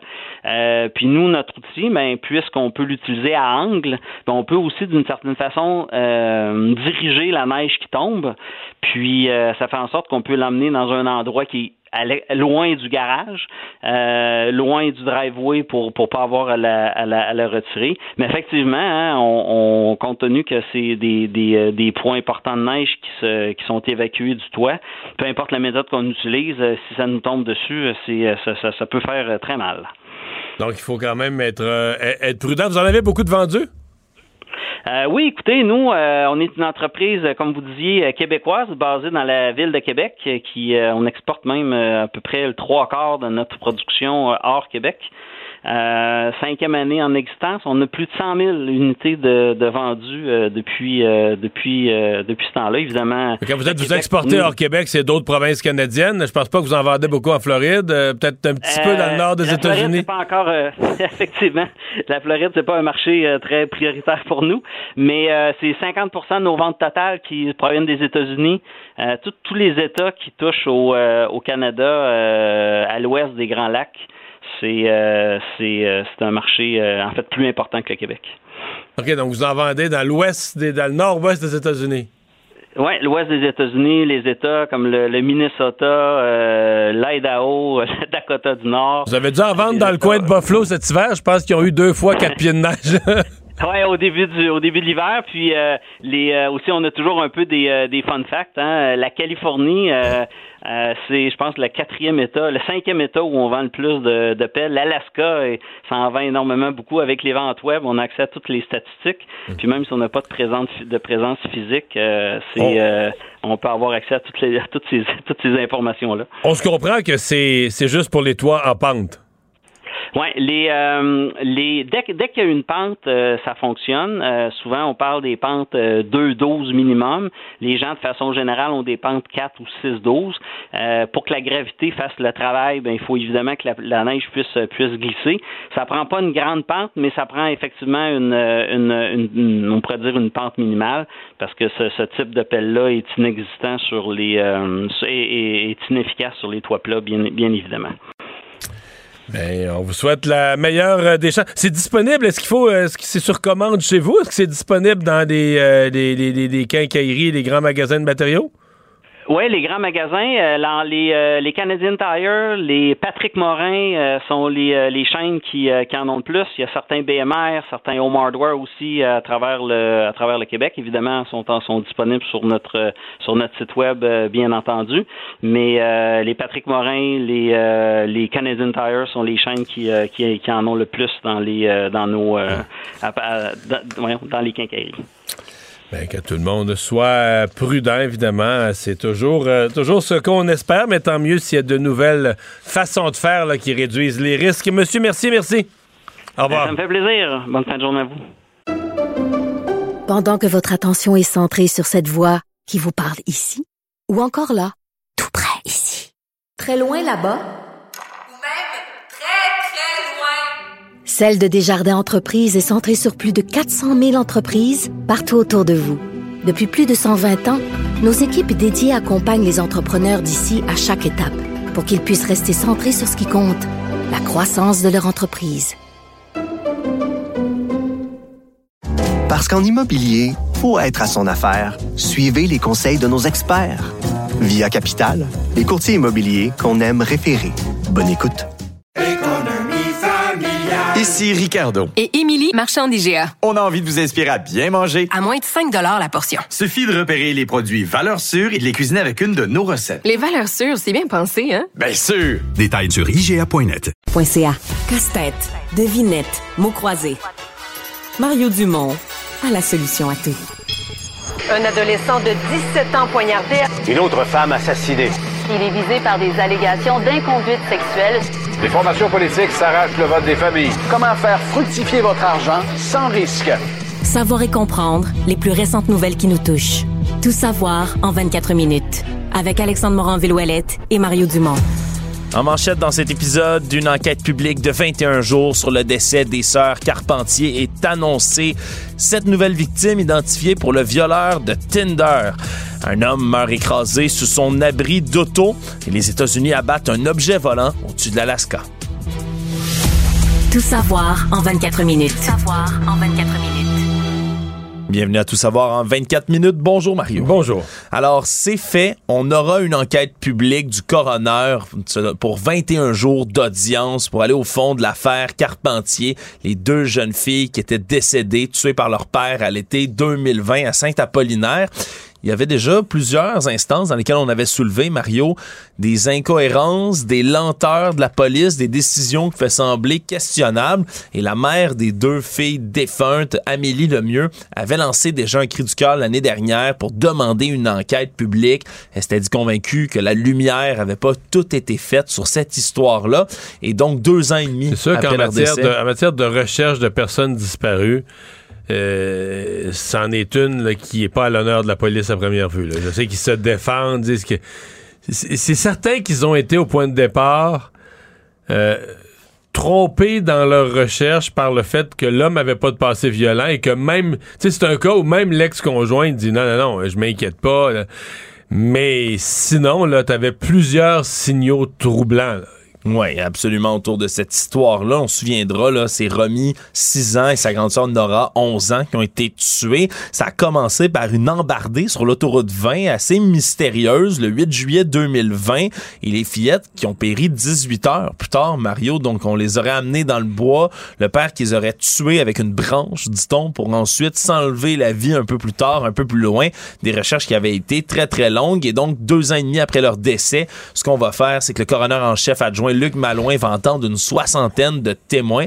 On parle des membres des familles endeuillées, entre autres la mère des défunts qui va être là avec l'ex-conjoint des, des mères de la fillette, euh, la grand-mère, la conjointe de Martin Carpentier. On va avoir également dans tout ça des intervenants du milieu policier, des experts, des témoins civils également. Fait qu'on aura 13 jours d'audience, 8 jours de débordement qui sont prévus 13 février au 1er mars prochain et du 13 au 24 mars au Palais de justice de Québec. On risque d'apprendre des choses quand même, Mario, là, oui, je pense que c'est correct. Là. On peut pas laisser. C'est un épisode, là. Je veux pas mettre le blâme sur le dos des policiers, mais c'est un épisode qui a pas passé, là, qui a clairement laissé trop de questions, euh, compte tenu de la gravité, compte tenu qu'il y a deux enfants qui ont perdu la vie.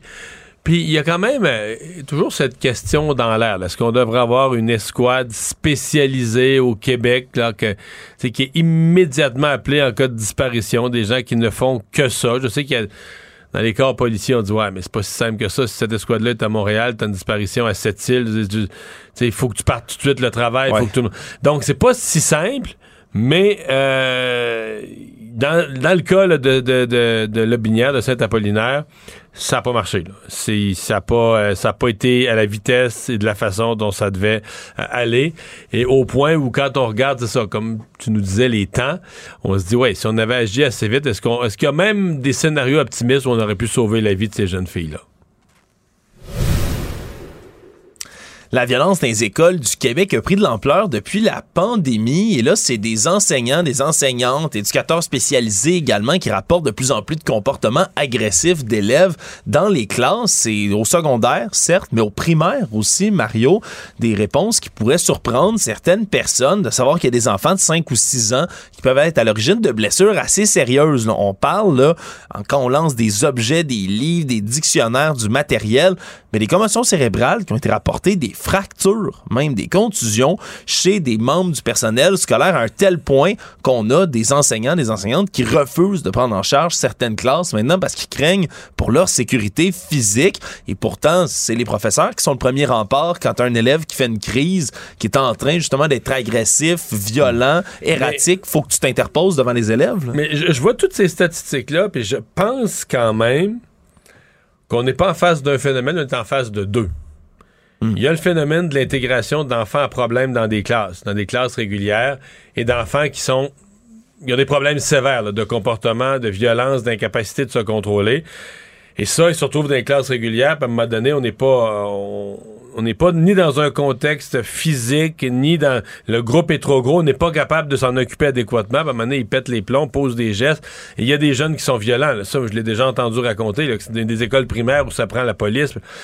De l'autre côté, pour les enfants qui n'ont pas de problème grave de comportement, je pense que là, c'est une éducation générale, c'est une partie de la faute des parents, c'est un laisser-aller, euh, c'est la réforme de l'éducation où, où, on a fait disparaître le mot autorité, parce que là, maintenant, c'est l'élève, c'est l'apprenant. Puis l'apprenant, ben là, lui, il n'y a personne qui a autorité sur l'apprenant. L'apprenant, lui, il faut qu'il soit accompagné dans sa démarche. Là. Fait qu'à un moment donné, l'apprenant pense qu'il est le roi de la classe. Puis quand l'apprenant, le petit cul, euh, l'apprenant, ben là, le, prof le, contredit ou le prof il met une punition, il en parle à sa mère. Puis là, sa mère apprend pour l'enfant plutôt que prendre pour le prof. Euh, fait que que, là, tu crées l'enfant roi puis il est plus gérable à l'école. Ça, je pense qu'il y a la combinaison de deux. Mais il y a un phénomène. On a fait des efforts louable, mais pour intégrer dans les groupes toutes les formes, des enfants avec des difficultés d'apprentissage, des troubles de comportement, des enfants violents, des enfants de toutes sortes. Puis là, euh, est-ce que est-ce qu'on est allé trop loin? Est-ce qu'il y a des enfants qui sont malheureusement là, je, comprends que leurs parents voudraient les voir d'un groupe régulier, mais est-ce qu'il y a des enfants que c'est juste pas possible? C'est ni à l'avantage de l'enfant, ni à l'avantage du groupe qui, qui, qui, qui est retardé par cet enfant-là. Puis en bout de ligne, qu'est-ce qu'on est en train de faire avec ça? Il n'y a plus personne qui va vouloir jouer le rôle d'enseignant. Les enseignants vont tous démissionner. Actualité. Tout savoir en 24 minutes. Mario, tu as réalisé plus tôt aujourd'hui une entrevue avec euh, le député du Bloc québécois, Alexis Brunel du CEP, et tu l'as fait réagir sur la stratégie de leurs homologues à Québec, le Parti québécois, qui depuis une semaine, une semaine et demie, énumère dans l'air, le lance dans l'air, toutes sortes de solutions pour fermer le chemin Roxham, Mario. La police, la Sûreté du Québec, une enclave avec la Sûreté du Québec, des tracts. La distribution de tracts. Et euh, moi, je trouvais que le Parti québécois, je comprends qu'il veuille s'occuper Je comprends qu'il y attirer l'attention sur ce problème qui est bien réel. J'avais quand même un peu l'impression que le PQ allait dans toutes les directions avec des solutions pour lesquelles j'entendais pas beaucoup d'experts se dire euh, c'est pertinent. Alors j'étais curieux de voir le porte-parole du Bloc québécois, qui est un peu un parti cousin du PQ, généralement allié, euh, le porte-parole du Bloc sur le chemin Roxham. Qu'est-ce que lui adhérait à ces solutions-là? On peut l'écouter. Mais ce, qui, ça, ce que ça met en lumière, M. Dumont, c'est que tout le monde essaie de trouver des solutions parce que c'est le pouillis total. Donc, tout le monde essaye de mettre son grain de sel. Mais finalement, en bout de ligne, là, le problème, c'est la faille dans l'attente de cette. Mais ça, euh, envoyer la Sûreté du Québec puis des. Ouais. Mais envoyer la Sûreté du Québec distribuer des tracts, est-ce que c'est le genre de bonne solution que vous pourriez reprendre? Faire, faire vôtre? Euh, non. Euh, non, a été sa réponse à ce moment-là, Mario. C'était la fin de l'entrevue, une réponse claire. Remarque que j'apprécie sa franchise. Là. est-ce que c'est surprenant ou euh, est-ce qu'on ben, peut en fait, l'histoire est simple à résumer. C'est que le PQ n'a pas d'appui, euh, a été critiqué, même certains s'en sont moqués, mais le PQ n'a pas... Pas qu'il n'y a pas d'appui, il y a... Euh, je pense que les gens vont respecter que le Parti québécois veut soulever le problème du chemin Roxham mais les solutions qu'ils mettent de l'avant, ça paraît euh, soit faible, soit farfelu, soit opportuniste. Et même le bloc, même leurs alliés du bloc, ben, quand tu pousses un peu, parce que fois, il n'a pas répondu la première fois, mais quand tu pousses un petit peu, la réponse c'est non. Il n'est pas prêt à, il est pas prêt, à, suivre. il n'est pas prêt à suivre. Il n'est pas prêt à faire sienne ces propositions-là une nouvelle pluie d'accusations qui s'abat sur la tête là, de, ce, de cet agresseur sexuel présumé, Samuel Modry, un homme qui violait, filmait des femmes rencontrées en ligne sur des applications de rencontres, qu'on l'a donc surnommé le violeur de Tinder.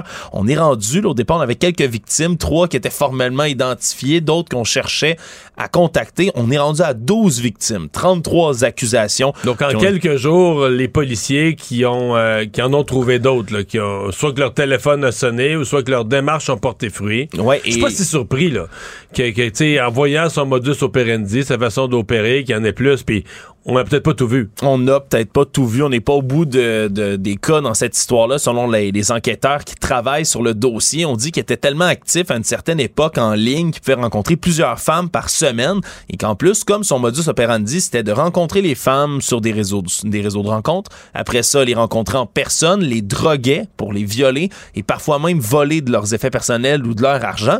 Mais comme tu as des victimes qui ont été droguées dans, dans la plupart des cas, il y en a qui pourraient même pas se souvenir exactement ce qui s'est passé ou le contexte ou le détail ou l'homme en question? Je, mets, ils doivent quand même se souvenir. Une fois que le type là, il est dans sa photo dans le journal, il me semble qu'une femme pourrait, même si elle se souvient pas des événements, se souvenir. Ouais, lui, il m'avait contacté. Puis se souvenir de dire, ouais, mais ça, c'est la nuit, là, tu sais, où j'ai perdu lumière, je me souviens plus d'être revenu du bar, ou tu sais, il me manque, il manque un bout, là, j'ai perdu, j'ai perdu un 8 heures, j'ai perdu un 10 heures. Et là, tu refais. Peut-être qu'avant tout ça, tu, comprenais pas trop, tu avais comme effacé ça de ta mémoire en disant, mais ouais, je suis mêlé, je sais pas ce qui s'est passé, j'ai dû trop boire. Mais après coup, quand tu le revois, tu te dis, ben, tabarouette, euh, je suis une victime moi aussi. C'est peut-être pour ça que la police reçoit aussi des, des contacts. Donc là, les, accusations pleuvent sur lui. Là. Pleuvent sur lui, même qu'on a retrouvé des agressions qui ont été filmées sur son propre téléphone cellulaire à lui par la suite. Et donc, on épluche un peu toutes les rencontres qu'il aurait pu faire sur les réseaux comme Tinder ou Badoo, entre autres réseaux de rencontres, pour tenter de contacter le plus de victimes potentielles possible. Donc, on est rendu à 12 victimes, 33 accusations, mais c'est peut-être même pas la fin, Mario. Autre cas judiciaire assez étrange qu'on voit les procureurs de la couronne être accusés, non pas ceux qui accusent. C'est pourtant le cas de maître Alice Bourbonnais-Rougeau. Mais ce qui est intéressant, c'est que c'est un petit peu une scène de film, cette notion de je, moi, je, suis moi-même procureur de la couronne, je connais la justice, puis voici comment j'accueille les policiers. C'est ouais, puis être capable d'enfiroiper la justice quand on la connaît. Euh, c'est limite caricatural. Tout ce qu'elle a dit est fait. Là. Ouais, on n'est pas dans un épisode de Better Call Saul, par exemple. on est vraiment euh, dans la réalité. Cette procureure, Mme euh, Alice Bourbonnais-Rougeau, 30 ans, travaille au bureau habituellement de la grande criminalité du directeur des poursuites criminelles et pénales au DPCP. On apprend qu'elle a été arrêtée au printemps 2021, le 24 avril, en soirée. Elle était au volant de sa voiture et en arrivant tout près de chez elle, percute une automobile qui est stationnée. Le propriétaire de l'automobile sort, veut appeler la police. Elle lui donne sa carte d'affaires en disant non, non, on va s'arranger à l'amiable. La police peut rien faire contre moi de toute manière puisque je rentre chez moi, a-t-elle dit avant de rentrer. Par la suite, mais les policiers se sont rendus sur les lieux à l'appel, sont débarqués, ont essayé là, d'encercler l'immeuble, d'accéder au balcon de l'appartement où Mme Bourbonnais-Rougeau habite. Et elle leur a dit... c'est déjà... Si t'es procureur de la couronne, c'est déjà bizarre que de dire ben, que t'ouvres pas la porte, tu jases avec les policiers puis tout va bien. Là. Ouais, exactement. Parce qu'elle a dit, je suis procureur, si vous voulez rentrer de force chez moi, allez chercher un mandat. Parce qu'on soupçonnait à ce moment-là qu'elle était qu'elle ait conduit avec les facultés affaiblies, Mario, pour frapper la voiture comme ça. Et pendant cinq heures de temps, les policiers ont sur le balcon à l'extérieur. L'observé à l'intérieur, bouteille de vin à la main, qui se promenait un peu partout dans son appartement. Ils ont fini par avoir le mandat. Après ça, ils ont ouvert. La dame a refusé de les suivre et voulait savoir absolument qu'est-ce que le juge, qu'est-ce qu'on lui avait raconté, quel était le motif pour obtenir le mandat. Après ça, ça s'est poursuivi une fois qu'on l'a ramené jusqu'au poste de police. Elle voulait pas souffler dans l'ivresse au maître. Elle a parlé 27 minutes de temps avec son avocat. Donc, elle essayait comme de gagner du temps, si on veut, pour éviter de procéder au test d'alcoolémie et finalement, ben, elle avait un taux d'alcool dans le sang qui dépassait la limite légale. Donc, va devenir, devoir revenir en mars pour savoir le jugement du tribunal. Mais c'est spécial. Je pense pas que ce soit bon tout ça pour sa carrière de procureur de la couronne. Non, je pense pas qu'elle ait fait la, grande démonstration de tout son savoir judiciaire. C'était un peu dans la même catégorie que la fille, la vapoteuse qui voulait devenir euh, pilote. oui, dans l'avion de Sunwing qui avait fait du vapotage dans un avion avant de vouloir devenir pilote. C'est pas des élans positifs pour des carrières. On le met pas sur son CV, c'est sûr. Tout savoir en 24 minutes. Un homme de 60 ans a connu une fin absolument horrible aujourd'hui, en fin d'avant-midi à Laval, alors que son abri d'auto, un abri de tempo, s'est effondré sur lui. Il n'a eu aucune chance. On est encore en train de déterminer si c'est vraiment la neige, l'eau, la pluie, l'espèce de cocktail météo qui est tombé dans la le pluie, c'est de la pluie qui était la neige sert d'éponge là, mais quand la pluie s'accumule dans de la neige, ça, augmente vite le poids là. Ouais, puis on comprend qu'il était pas là sur l'heure du dîner lorsque c'est survenu, il était pas en train de déneiger son abri du tout, mais on pense que ça pourrait peut-être être de la neige du toit du bâtiment lui-même, donc de la maison. qui a glissé sur l'abri, qui est tombé sur lui. Oh, Exactement. et qui, bien logique, bien possible. Qui l'aurait tué presque sur le coup. Il n'y a pas d'origine criminelle à tout ça, selon la police. ce serait vraiment un triste accident.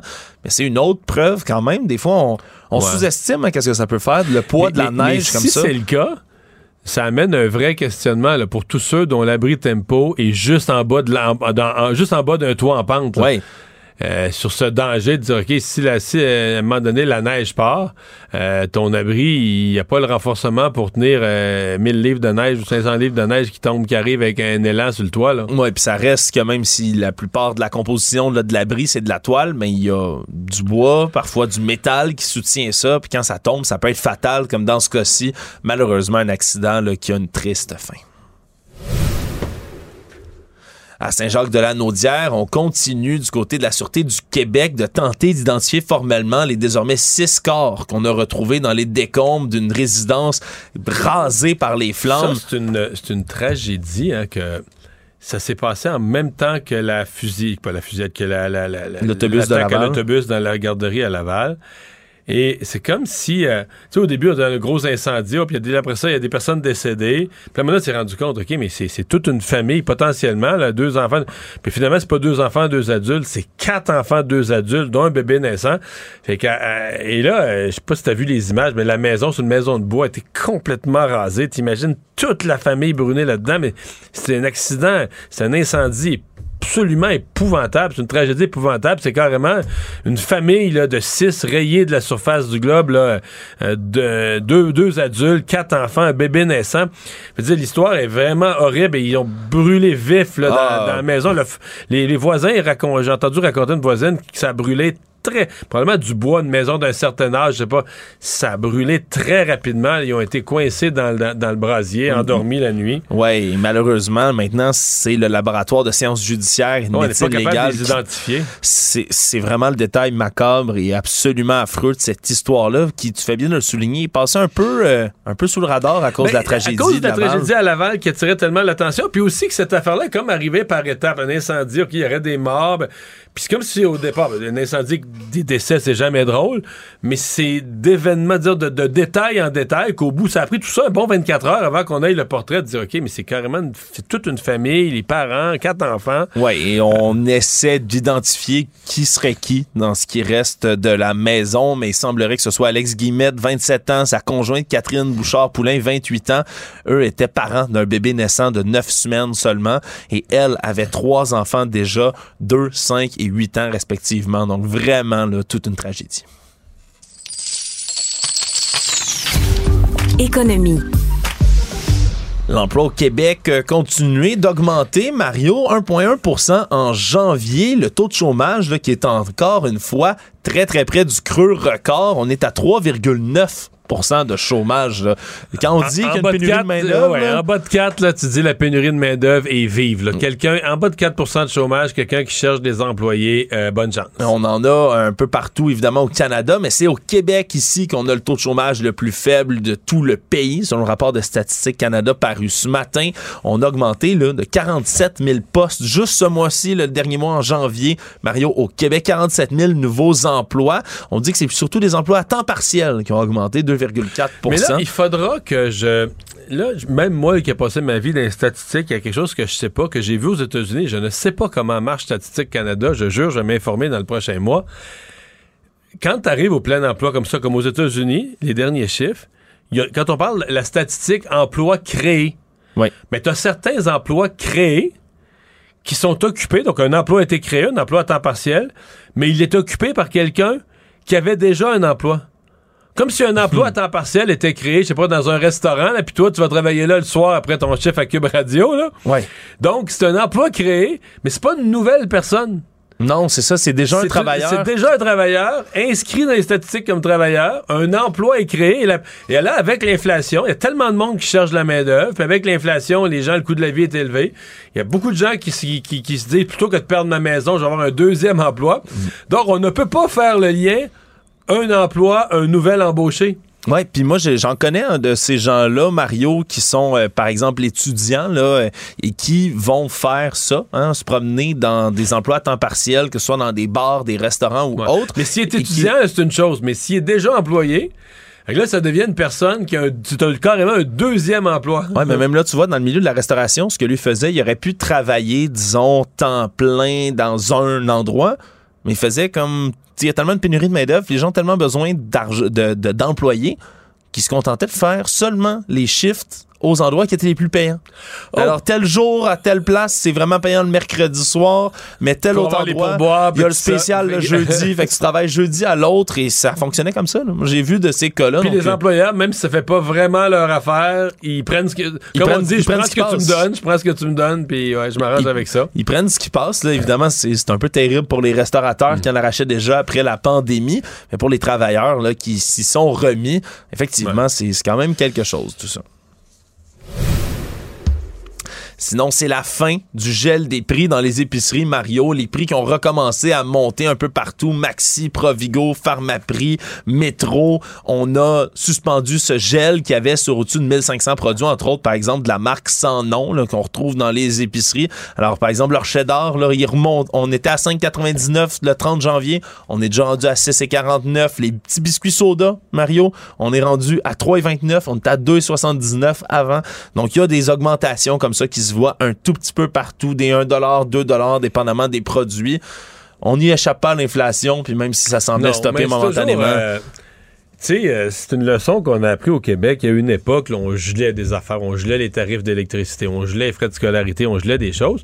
Puis l'effet, c'est que le jour où tu les augmentes, là, ben là, tu fais, tu dis, OK, mais depuis, le, mettons, on les a gelés pendant 7 ans. Mais là, tu dis, en 7 ans, il y a eu, mettons, 16% d'inflation. Puis là, tu dis, ben on va l'augmenter d'un coup de 16% Le monde trouve que ça n'a pas de bon sens. Donc, c'est toujours un peu ça, les gels. Tu sais, on en profite pendant un temps.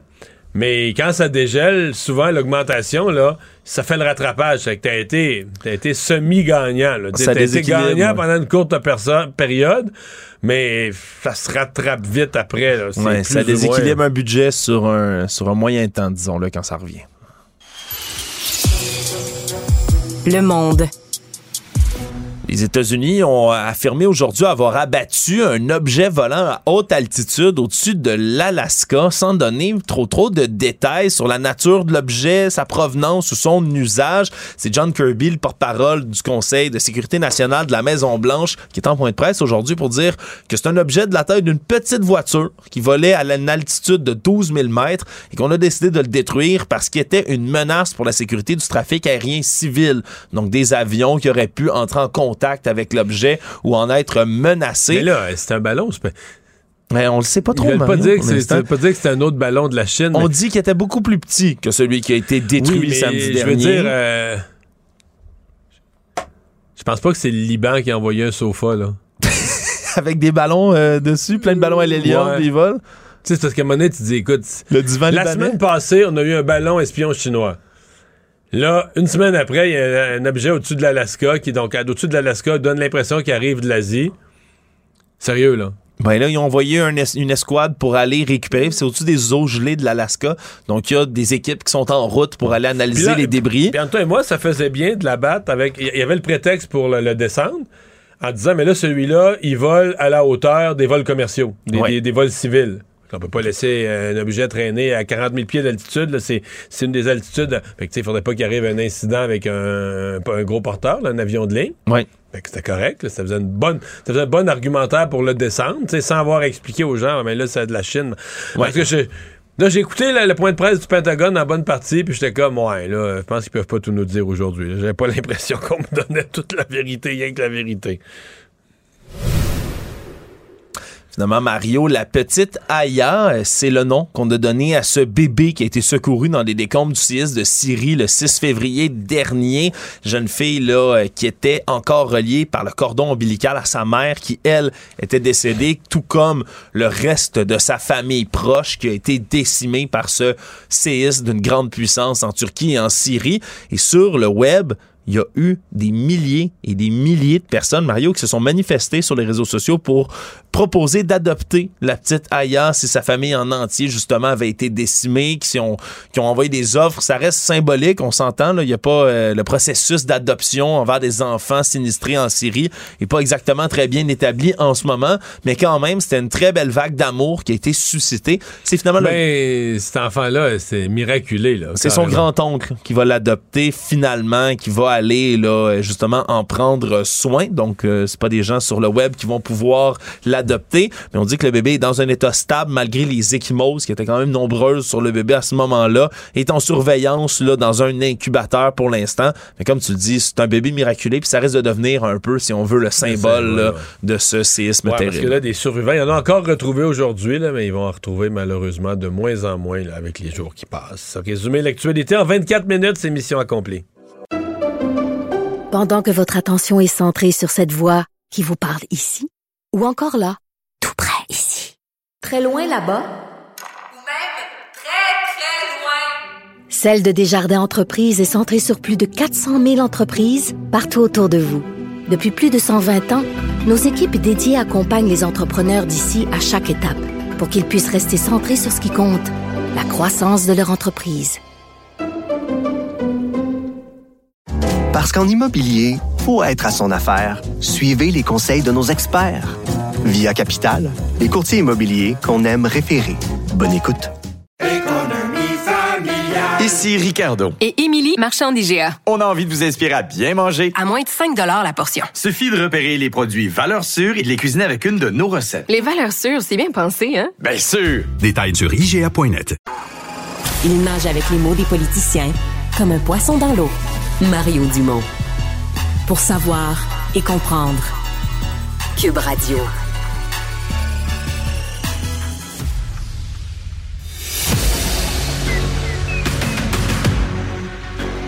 Emmanuel Latraverse. J'ai pas de problème philosophique avec ça. Mario Dumont. Est-ce que je peux me permettre une autre réflexion? La rencontre. Ça passe comme une lettre à la poste. Et il se retrouve à enfoncer des portes ouvertes. Là. La rencontre, la traverse, Dumont.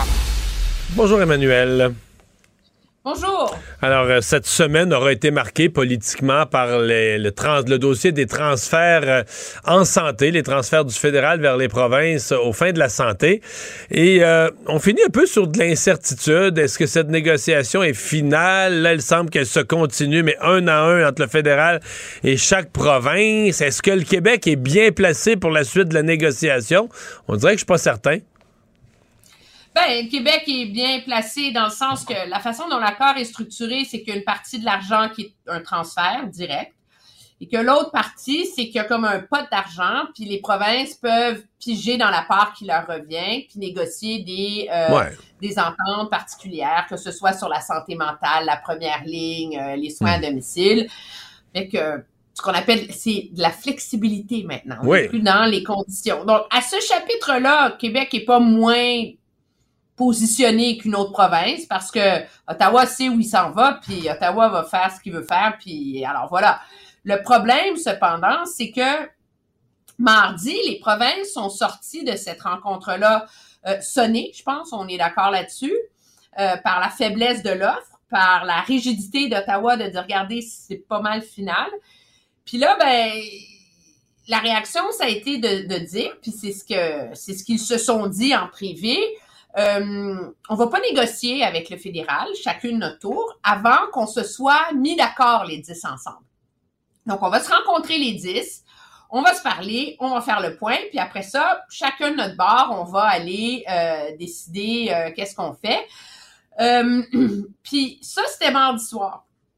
Mais mercredi matin, les premiers ministres des provinces ils ont ouvert un journal de Toronto, qui est quand même le plus grand, le quotidien à plus gros tirage au Canada, le Toronto Star, qui, titrait euh, des cigares avec Doug Ford, un café avec François Legault, euh, l'histoire derrière les coulisses de ce qui a euh, brisé l'affrontement autour de la santé. Et là, le fait que M. Trudeau ait pris un café avec M. Legault, on s'entend que tout le monde le savait, il y avait un photo-op, on l'a tous vu les images. Mais le fait que dans le milieu de l'été, au mois d'août, Doug Ford ait passé plusieurs heures à fumer le cigare, puis avec Dominique Leblanc, puis à négocier, puis à discuter de ce que Ottawa entendait par flexibilité, puis c'était quoi ses paramètres financiers, tout ça. Il n'y a pas un premier ministre qui était au courant. Il savait pas. Il leur avait pas dit.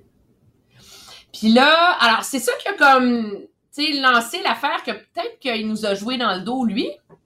Puis là, la cerise sur le Sunday, euh, c'est que hier, M. Doug Ford, lui, il n'a pas attendu de rencontrer les homologues provinciaux. Il s'est assis avec Dominique Leblanc, ministre des Affaires environnementales. Il s'est assis avec M. Duclos. Puis, ils se sont parlé pendant une heure. Puis, il est sorti de là. Puis, savez-vous, on est quasiment rendu. Puis là, ça, si ça, c'était pas assez. Fait que l'Ontario dit avoir presque une entente, là, sans avoir reparlé aux autres provinces, euh, tout seul de son ouais, bord. Ouais, mais là, je peux te dire que le téléphone a sonné à Queen's Park assez rapide, genre, euh, allô, mon dog, qu'est-ce que tu fais dans la vie, tu sais? Et là, ce matin, imagine, Christian Freeland, la vice-première ministre, est en Ontario pour annoncer euh, des millions du fédéral dans la filière batterie. Hein? C'est payant d'être ami avec le fédéral, hein? Et là, mais là, c'était l'imam-amour total. Monsieur euh, Ford qui dit euh, Christian Freeland, tous les premiers ministres l'adorent, mais moi, je l'adore le plus de tous. Puis Christian Freeland qui va dire que notre travail avec Doug Ford est essentiel dans le dossier de la santé. Il nous a beaucoup aidés et nous sommes confiants qu'en continuant à travailler ensemble, nous aurons une entente. Alors, c'est comme si elle l'a mis sur la place publique qui était genre euh, l'agent fédéral. Puis pour en rajouter dans sa clip, elle a dit Ah, puis euh, ça a l'air que vous avez eu beaucoup de plaisir mercredi soir à fumer le cigare avec Dominique Leblanc. Fait que là, tu dis Attends une minute, là. Il a fumé le cigare au mois d'août. Mardi, les provinces s'en vont. Outré. Euh, Outré de pas avoir eu assez d'argent. Mange une taloche, on leur donne des miettes. Puis lui, le lendemain soir, il va fumer le cigare avec Doug Ford. Moi, si j'étais M. Legault qui était bien content de prendre ma bière puis de texter M. Ford puis qu'on soit des bons chums, là. Ah non, François Legault, il doit être furieux, c'est sûr. Ben, c'est sûr. Je pense qu'il y a une très cruelle leçon politique pour M. Legault là-dedans. Euh, il y a le fait que, de un, objectivement, M. Ford n'a pas été un mauvais tacticien pour sa propre province, tu sais parce que euh, il y a des très bonnes relations avec le gouvernement Trudeau, etc. Mais c'est comme s'il a trahi le pacte provincial. Hmm. Est-ce qu'on est-ce qu'on sait si Pierre Poilievre aime ça, de voir euh, le conservateur Doug Ford euh, si ami euh, chumé avec les libéraux? Non, certainement pas. Mais en même temps, Doug Ford, je pense qu'il y a comme une, logique où pour Pierre Poilievre, c'est mieux de, de, consacrer cette distance entre les deux parce que M. Ford est pas particulièrement populaire comme premier ministre non plus, puis il a un grand talent pour se mettre dans le trouble également. Puis son impopularité a énormément nuit à M. O'Toole, par exemple, lors de la dernière campagne électorale, où on avait quasiment dit à Doug Ford d'aller se cacher. Où Justin Trudeau a fait campagne contre Doug Ford au lieu de faire campagne contre Aaron O'Toole. Alors, pour Pierre Poilievre, cette distance-là elle est peut-être moins dommageable qu'on ne pourrait l'imaginer a priori. Parlons du Parti québécois. Euh, euh, est-ce que le Parti québécois a eu une bonne semaine? Le Parti québécois avait clairement décidé de consacrer sa semaine euh, au dossier du, chemin Roxham. Ils ont martelé ce message-là à plusieurs reprises, lancé des, je mets le mot entre guillemets, des solutions, parce que c'est ce qu'ils ont voulu avancer, envoyer la Sûreté du Québec, créer une enclave de la Sûreté du Québec, après ça, distribuer des tracts. Euh, ce matin, Emmanuel, je recevais, euh, ben, je sais que vous en avez parlé à la joute aujourd'hui, je recevais Alexis Brunel-Duceppe, qui est le porte-parole du Bloc québécois concernant les, les dossiers d'immigration, le chemin Roxham et tout ça. Et j'étais curieux de savoir, ben non, le Bloc et le PQ, c'est des partis cousins. J'étais curieux de savoir, est-ce que M. Brunel Duceppe, euh, quand même un parlementaire à son affaire, assez rigoureux tout ça, est-ce qu'il adhérait aux solutions mises de l'avant par le Parti québécois? On écoute ça. Mais ce, qui, ce que ça met en lumière, M. Dumont, c'est que tout le monde essaie de trouver des solutions parce que c'est le pouillis total. Donc, tout le monde essaye de mettre son grain de sel, mais finalement, en bout de ligne, là, le problème, c'est la faille dans l'attente de cette Mais ça, euh, envoyer la Sûreté du Québec puis des. Ouais. Mais envoyer la Sûreté du Québec, distribuer des tracts, est-ce que c'est le genre de bonne solution que vous pourriez reprendre? Faire, faire vôtre? Euh, non. oui, tu ris. Ce qui est malheureux, c'est sa réaction physique vaut autant que le nom. Et c'est absolument savoureux c'est sûr que le Bloc québécois va pas mettre le doigt dans cet engrenage-là. Le Bloc québécois euh, va pas attirer sur lui la controverse que c'est auto-plure de banaliser euh, Paul Saint-Pierre Plamondon. Moi, je, moi, j'ai vu cette semaine comme la fin de la lune de miel. Euh, parce que Paul Saint-Pierre Plamondon l'a eu, il l'a pas eu facile. Il s'est fait quand même beaucoup challenger là, sur l'histoire du Mais il y a eu une belle période. Là, du jour du déclenchement de l'élection jusqu'au jour de l'an, là, il y a eu une méchante belle période. Là. Pas de peu de critiques. L'élection, ça a bien été. Après ça, la sermentation, jamais. Tout ça a bien marché pour lui. là.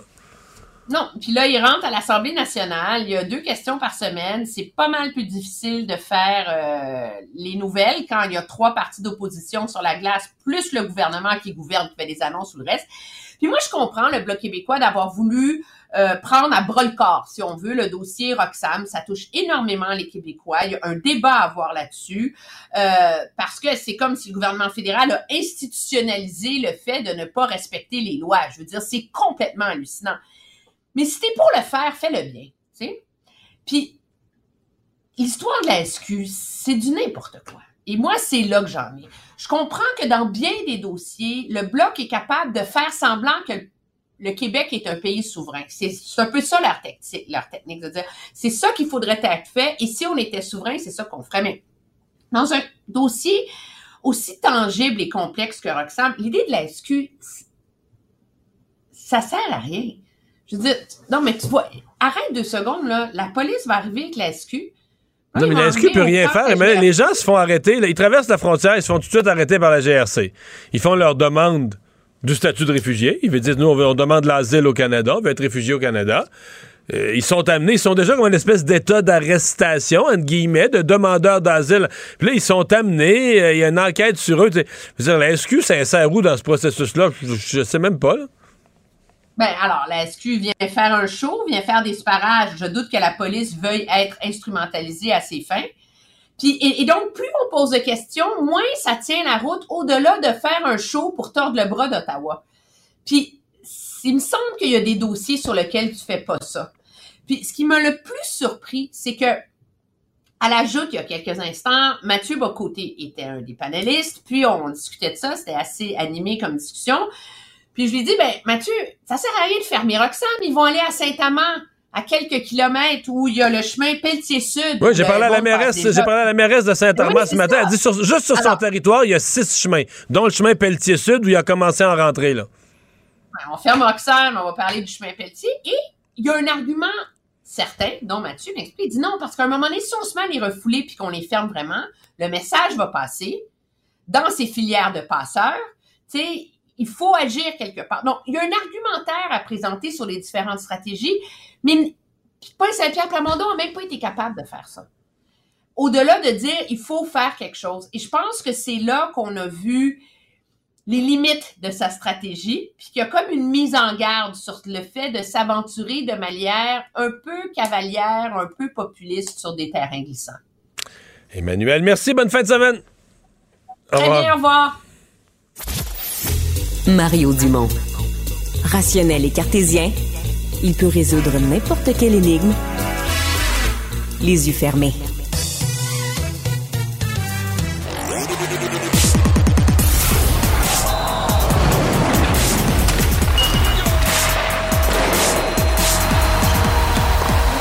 Jean-François Barry, un chroniqueur pas comme les autres. Salut Jean-François.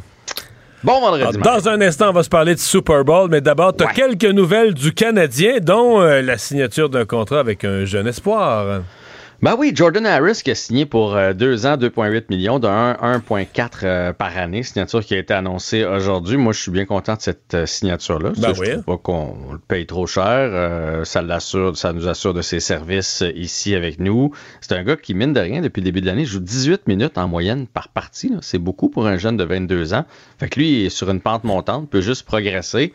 Alors, je trouve que c'est une très bonne signature. Puis c'est un jeune, c'est un jeune qui arrive des universités américaines qui a l'air d'avoir une bonne tête sur les épaules. D'ailleurs, je sais pas si tu as entendu aujourd'hui, on lui a demandé qu'est-ce que qu'est-ce qui s'est payé avec ça. Là. Tu, sais, tu viens quand même de tomber millionnaire d'un coup sec, puis il a dit Oh, rien d'extraordinaire, je vais en mettre de côté, puis euh, je me suis payé du bon temps. Euh, j'ai fait un voyage avec ma blonde et ma mère, euh, question de redonner à ma mère euh, pendant le, le 10 jours de congé qu'on a eu. Ça a été ça, ma, ma paye. Mais, Alors, mais ils sont quelques-uns quand même. Je trouve que le Canadien, euh, Goulet, lui, Là, tu sais, tu vas, je, mais tu veux pas rebrasser le passé, mais là, des frères Costitine, puis de. On non, est non. ailleurs. Non, non, mais des, des joueurs qui ont l'air d'avoir une tête sur les épaules. Je veux pas dire qu'ils font jamais le party, puis tout ça, mais qui ont pas. Donc, dans, dans le premier réflexe, ça n'a pas l'air d'être d'aller se mettre dans la merde, de se connecter sur des mauvaises personnes. Du moins, qui ont l'air d'avoir. vrai- Tu sais, Goulet a l'air hyper sérieux. Ouais, Caulfield, tu vois c'est un gars très Suzuki. intelligent. Suzuki, hyper sérieux. Harris, très sérieux. C'est. Puis, tu sais, c'est- c'est un leadership de base auquel les autres peuvent se greffer comme des modèles, de de, de pas être des clowns, là. Ouais, mais ça, je pense qu'on a appris. On a appris maintenant que non seulement il faut regarder le talent, mais il faut regarder la personnalité. Je pense qu'on passe un peu plus de temps à analyser. Euh, tu sais, parce que des mains, ils en ont toutes, du patin, ils en ont toutes, mais après ça, rendu à 24, 25, 26, qu'est-ce qui va différencier un d'un autre? Un Costitine d'un Patrice Bergeron? Ben, hein, c'est ça. C'est la personnalité qui vient avec, les efforts qu'ils vont continuer à mettre, euh, et etc. Donc, belle signature. D'ailleurs, parlant de Caden Goulet, il a recommencé à patiner aujourd'hui. Ah, ça, c'est une bonne nouvelle. nouvelle. Il patine en solo, faites-vous-en pas, vous allez pas le voir en uniforme, mais lui, on le sait, il y a eu quand même une euh, sérieuse blessure. On avait dit six semaines euh, de côté. Il est sur la liste des blessés depuis le 29 Et on a décembre distribué la. Coupe Molson pour le mois de janvier?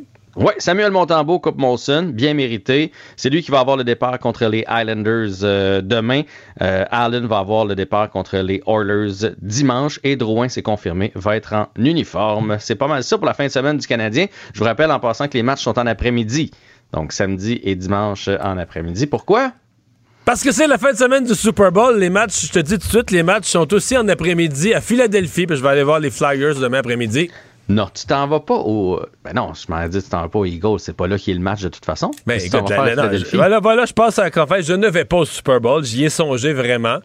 Euh, t'aurais j'étais- prêt à. Non, mais j'étais prêt à quelques milliers de dollars pour les billets, là, une fois dans ma vie, de faire une grosse folie. Mais 5000, ça n'a plus d'allure. là. C'est juste 5000 pièces pour un billet, juste pour le billet, pour un billet. Ça, c'est le billet. là. T'as pas l'hôtel, t'as pas l'avion. t'as Ah, pas- là, je t'avouerais qu'au à ce prix-là, pour le billet, tout le reste devient quasiment du change. Je peux pas croire que Marie-Claude t'a pas offert ça. Ben, regarde, je, je- je garde ça sur ma bucket list, là, sur l'idée dans ma vie que je ferais ça un jour, mais pas cette année. Donc, quand j'ai décidé de pas aller au Super Bowl, je me suis dit, mais c'est pas vrai que je vais regarder ça chez nous, les foirées dans mon divan. L'écart était trop grand. Ouais. Donc, j'ai trouvé cette solution alternative. Un gros événement. Ça coûte 100, 100 quelques piastres du billet, là, à Philadelphie, avec les fans à côté du stade, dans un. Ça va être fou. Ça va être fou. Donc, je passe la fin de semaine. Je pars demain matin très tôt. Je passe la fin de semaine à Philadelphie. Donc, tu t'en vas voir les Flyers, puis après ça, cet événement-là. Est-ce que c'est Ouais, dans je le vais voir les Flyers dans à le sens que quand je suis dans une ville puis il y a du hockey, je vais. N'importe quand je suis dans une ville, il y a du hockey, la veille du football, n'importe quoi, j'y vais tout le temps. J'aime ça. J'aime voir un nouvel amphithéâtre, quoique Philadelphie, je suis déjà allé. Mais j'aime voir l'amphithéâtre, un match de sport. En plus, que ça coûte moins cher qu'aller voir les Canadiens, aller voir des, du hockey ailleurs. là. Ouais, c'est clair. Mais là, pendant qu'on parle de, de Super Bowl, Super je sais que tu prends, tu prends pour les Eagles. Ce matin, avec Philippe Vincent, j'ai fait un peu les forces des deux, des deux équipes. On pourra en reparler, mais tout le monde favorise les Eagles présentement. Non. Euh, oui, non, ben, 50-50. De, de, façon générale, c'est les Eagles. Même Ouais. je suis allé sur les sites de paris sportifs, les Eagles. Mais par pas grand-chose, mais les Eagles quand même. Donc, je te pose la question à toi qui est un, un partisan. Qu'est-ce qui pourrait être l'embûche des Eagles? Je vais faire une parenthèse. Moi, je suis un gars pessimiste dans la vie. Ouais. Et cette année, Dans avant le, sport. avant le premier match, donc avant le début de la saison, je disais que les Eagles avaient l'équipe pour le Super Bowl. Oh. J'ai jamais. c'est- Moi, je l'avais vu. Puis pas pour dire que. Mais c'est- ça se sentait. Le leadership. On a le meilleur coach, le meilleur entraîneur, Nick Sirianni. Euh, Jalen Hurts, c'était clair au camp d'entraînement que c'était plus le même gars. Ça se sentait. Donc, il y a quelque chose. Puis il était déjà bon, là, mais qu'il y avait. euh, au, niveau des, au niveau des passes, entre autres, il avait atteint quelque chose. Ben, il n'y a pas grand-chose qui peut leur arriver. Sincèrement. Deux, trois affaires. Ils ont tout. Ben, non, il y a toujours deux, trois. D'abord, si les Chiefs, c'est quand même un sport d'erreur et de perfection. Si les Chiefs jouent à perfection, ils vont gagner. Là. Je veux dire, Ouais, ça, ça, oui, oui. c'est ça. Si les Chiefs jouent à machine de perfection, l'autre côté. avec le talent de Mahomes, si les Chiefs jouent à perfection, euh, tu peux pas battre ça. Moi, que les Eagles jouent aussi à perfection, mais ça arrive jamais. là. Un. Deux, si les Chiefs réussissaient à trouver une façon là, de stopper complètement le jeu au sol, Mhm. Là, tu obliges Hurts à lancer. mais, mais, mais quand même, il a, il a fait des matchs cette année de plus de 400 verges par la passe aussi. Donc, ils ont vraiment les deux, la passe et le jeu au sol. Sauf que pour les Eagles, la stratégie, il est bon, Patrick Mahomes, hein? Mais il est moins bon quand il est assis sur le banc, là. Fait que c'est de faire c'est de faire des possessions du ballon de 6 minutes, 7 minutes, 8. Puis ils l'ont fait.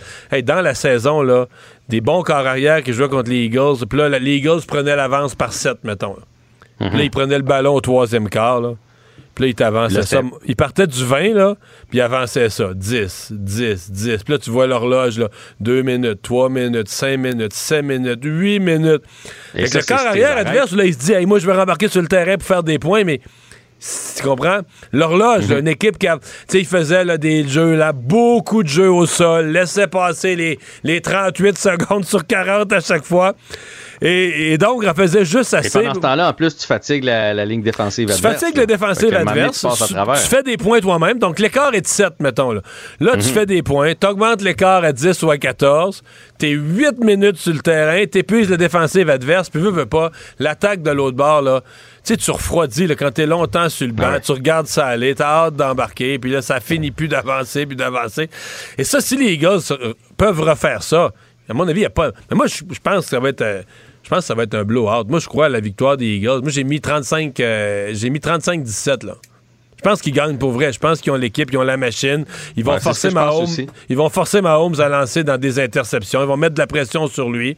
Surtout Puis si lui, on, on sait qu'il aime ça faire le gros jeu. Il aime pas ça se débarrasser du ballon où il va chercher la course, la passe par en dessous, Mahomes, puis là, il va se faire intercepter.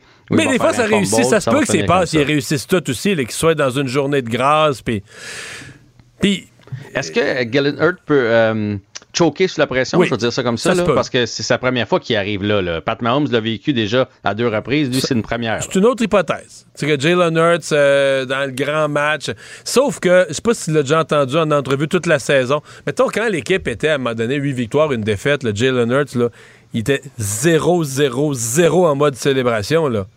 Mhm. Si on a une tâche à accomplir, nous autres, on s'en va gagner le Super Bowl. On est 8 victoires, une défaite, ça veut absolument rien dire. Ça intéresse. C'est un gars très, très discipliné, très, très rassembleur pour son équipe. Puis, tu sais, qui a une attitude de gagnant, là. J'aime beaucoup l'équipe qu'on a. Je sais pas si ça va Ouais, je vois ça. J'ai été Fait déçu ces dernières devants pour années. les Chiefs. Si on prend pas les devants, on est foutu. C'est ça que je comprends. C'est ça. Hey, on va regarder ça. Donc, dimanche soir, Ah ouais. hey, le meilleur de tout, Rihanna, à la mi-temps. Bien sûr. Salut, Jean-François. Salut.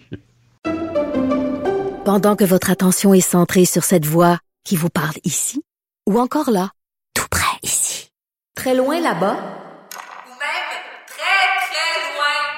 Celle de Desjardins Entreprises est centrée sur plus de 400 000 entreprises partout autour de vous. Depuis plus de 120 ans, nos équipes dédiées accompagnent les entrepreneurs d'ici à chaque étape pour qu'ils puissent rester centrés sur ce qui compte, la croissance de leur entreprise.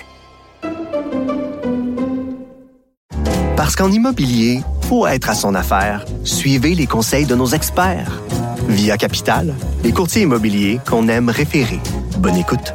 Économie familiale. Ici Ricardo. Et Émilie, marchand d'IGA. On a envie de vous inspirer à bien manger. À moins de 5 la portion. Suffit de repérer les produits valeurs sûres et de les cuisiner avec une de nos recettes. Les valeurs sûres, c'est bien pensé, hein? Bien sûr! Détails sur IGA.net. Mario Dumont. Une mémoire infaillible. Impossible de lui en passer une petite vite. Cube Radio. En direct à LCN. C'est le moment d'aller retrouver Mario Dumont. Bonsoir, Mario. Bonsoir. Bon, la semaine, évidemment, a été teintée par ce terrible drame à Laval, mais rappelons-nous, mardi, il y a eu cette rencontre entre les euh, premiers euh, ministres des provinces et Justin Trudeau concernant les transferts en santé. D'ailleurs, ils doivent se rencontrer, les premiers ministres, lundi prochain. Question, Doug Ford est-il encore un allié avec les provinces? Parce que selon Raymond, il semble négocier seul à seul en ce moment avec le fédéral semble jouer sur les deux tableaux et euh, si on suit au Toronto Star, peut-être joue sur les deux, les deux tableaux depuis déjà quelques mois. Euh, il y a du cigare, semble-t-il, qui aime fumer des cigares avec le ministre responsable des relations avec les provinces, Dominique Leblanc. Et euh, bon, euh, je sais pas comment les autres premiers ministres vont recevoir ça. Je sais surtout pas mm-hmm. comment François Legault va, retenir ça parce que François Legault, je pense, se voyait comme un allié de Doug Ford, les deux plus seniors. Il y a beaucoup de nouveaux. Hein. Parmi les premiers ministres des provinces, il y en a plusieurs.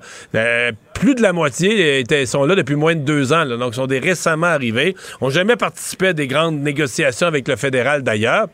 Donc, ça, c'est deux des un petit peu plus seniors, M. Legault, M. Ford.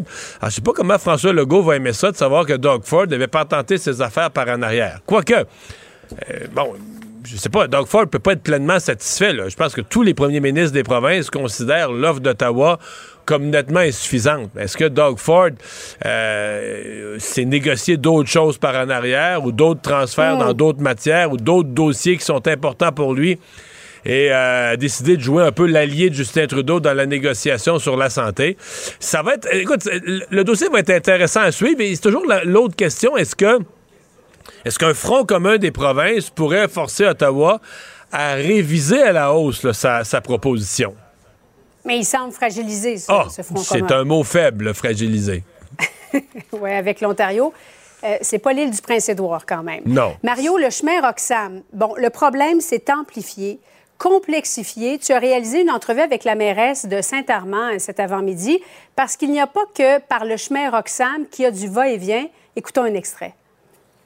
On essaie de, de voir ou d'aider le mieux possible, mais on n'a pas les ressources ni financières ni matérielles pour assurer une surveillance ou pour valider euh, les gens qui traversent ou pas. Puis oui, c'est des pressions qu'on met un peu. On a des bonnes communications avec les deux députés provinciaux et, euh, fédéraux, mais euh, ça reste que c'est quand même un fléau parce qu'il y a beaucoup de va-et-vient euh, du côté de Saint-Armand. Chaque semaine, Mario, avec ce qu'on apprend dans les différents médias canadiens, américains, on a l'impression que l'afflux ne cesse d'augmenter. As-tu l'impression que c'est devenu hors de contrôle en ce moment? Oui, tu fais bien de dire médias américains parce qu'hier, il y avait un reportage de mhm. NBC aux États-Unis sur le fait que là, il y a des Mexicains qui, eux, s'ils montent à la frontière, la frontière entre le Mexique et les États-Unis au sud est super surveillée. là, ils prennent un avion, s'en viennent au Canada, et eux, c'est aux États-Unis qu'ils veulent aller. Donc, par le Canada, ils se disent, ça vaut pas la peine d'aller se cogner à la frontière nord du Mexique, là où ce qui nous attendent.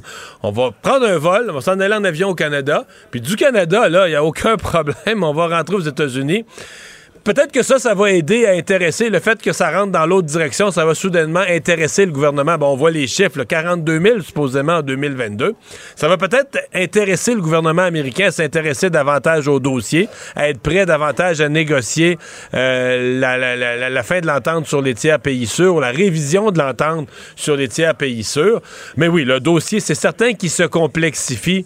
Euh, c'est le vieux principe, tout ce qui traîne se salit. C'est de plus en plus mm-hmm. connu, populaire qu'on peut passer facilement la frontière Canada-États-Unis. Le chemin, on dit que le chemin Roxham est connu sur tous les continents ou à peu près.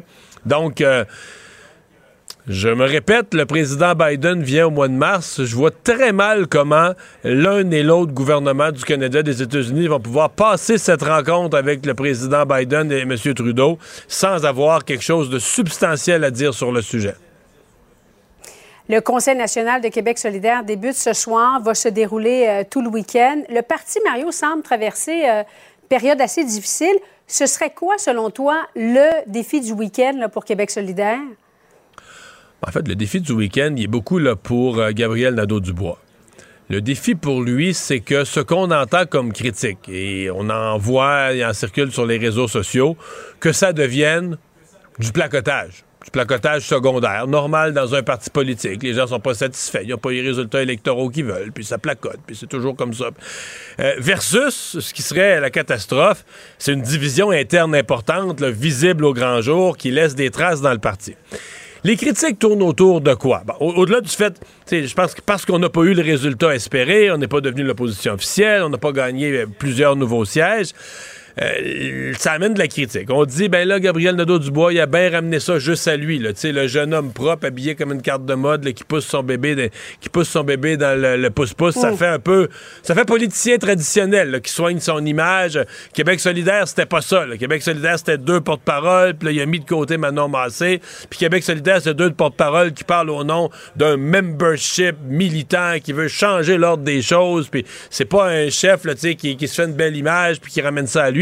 Alors, c'est le genre de critique. Les autres critiques, ben, c'est qu'on a modéré le programme. on a recentré le programme, que ce soit moins radical pour essayer d'aller chercher plus de votes. Mais là, finalement, on n'a pas eu plus de sièges. Fait que les militants qui veulent un programme très mordant, très radical, disent Regardez, ça valait la peine de mettre de l'eau dans le soupe, là.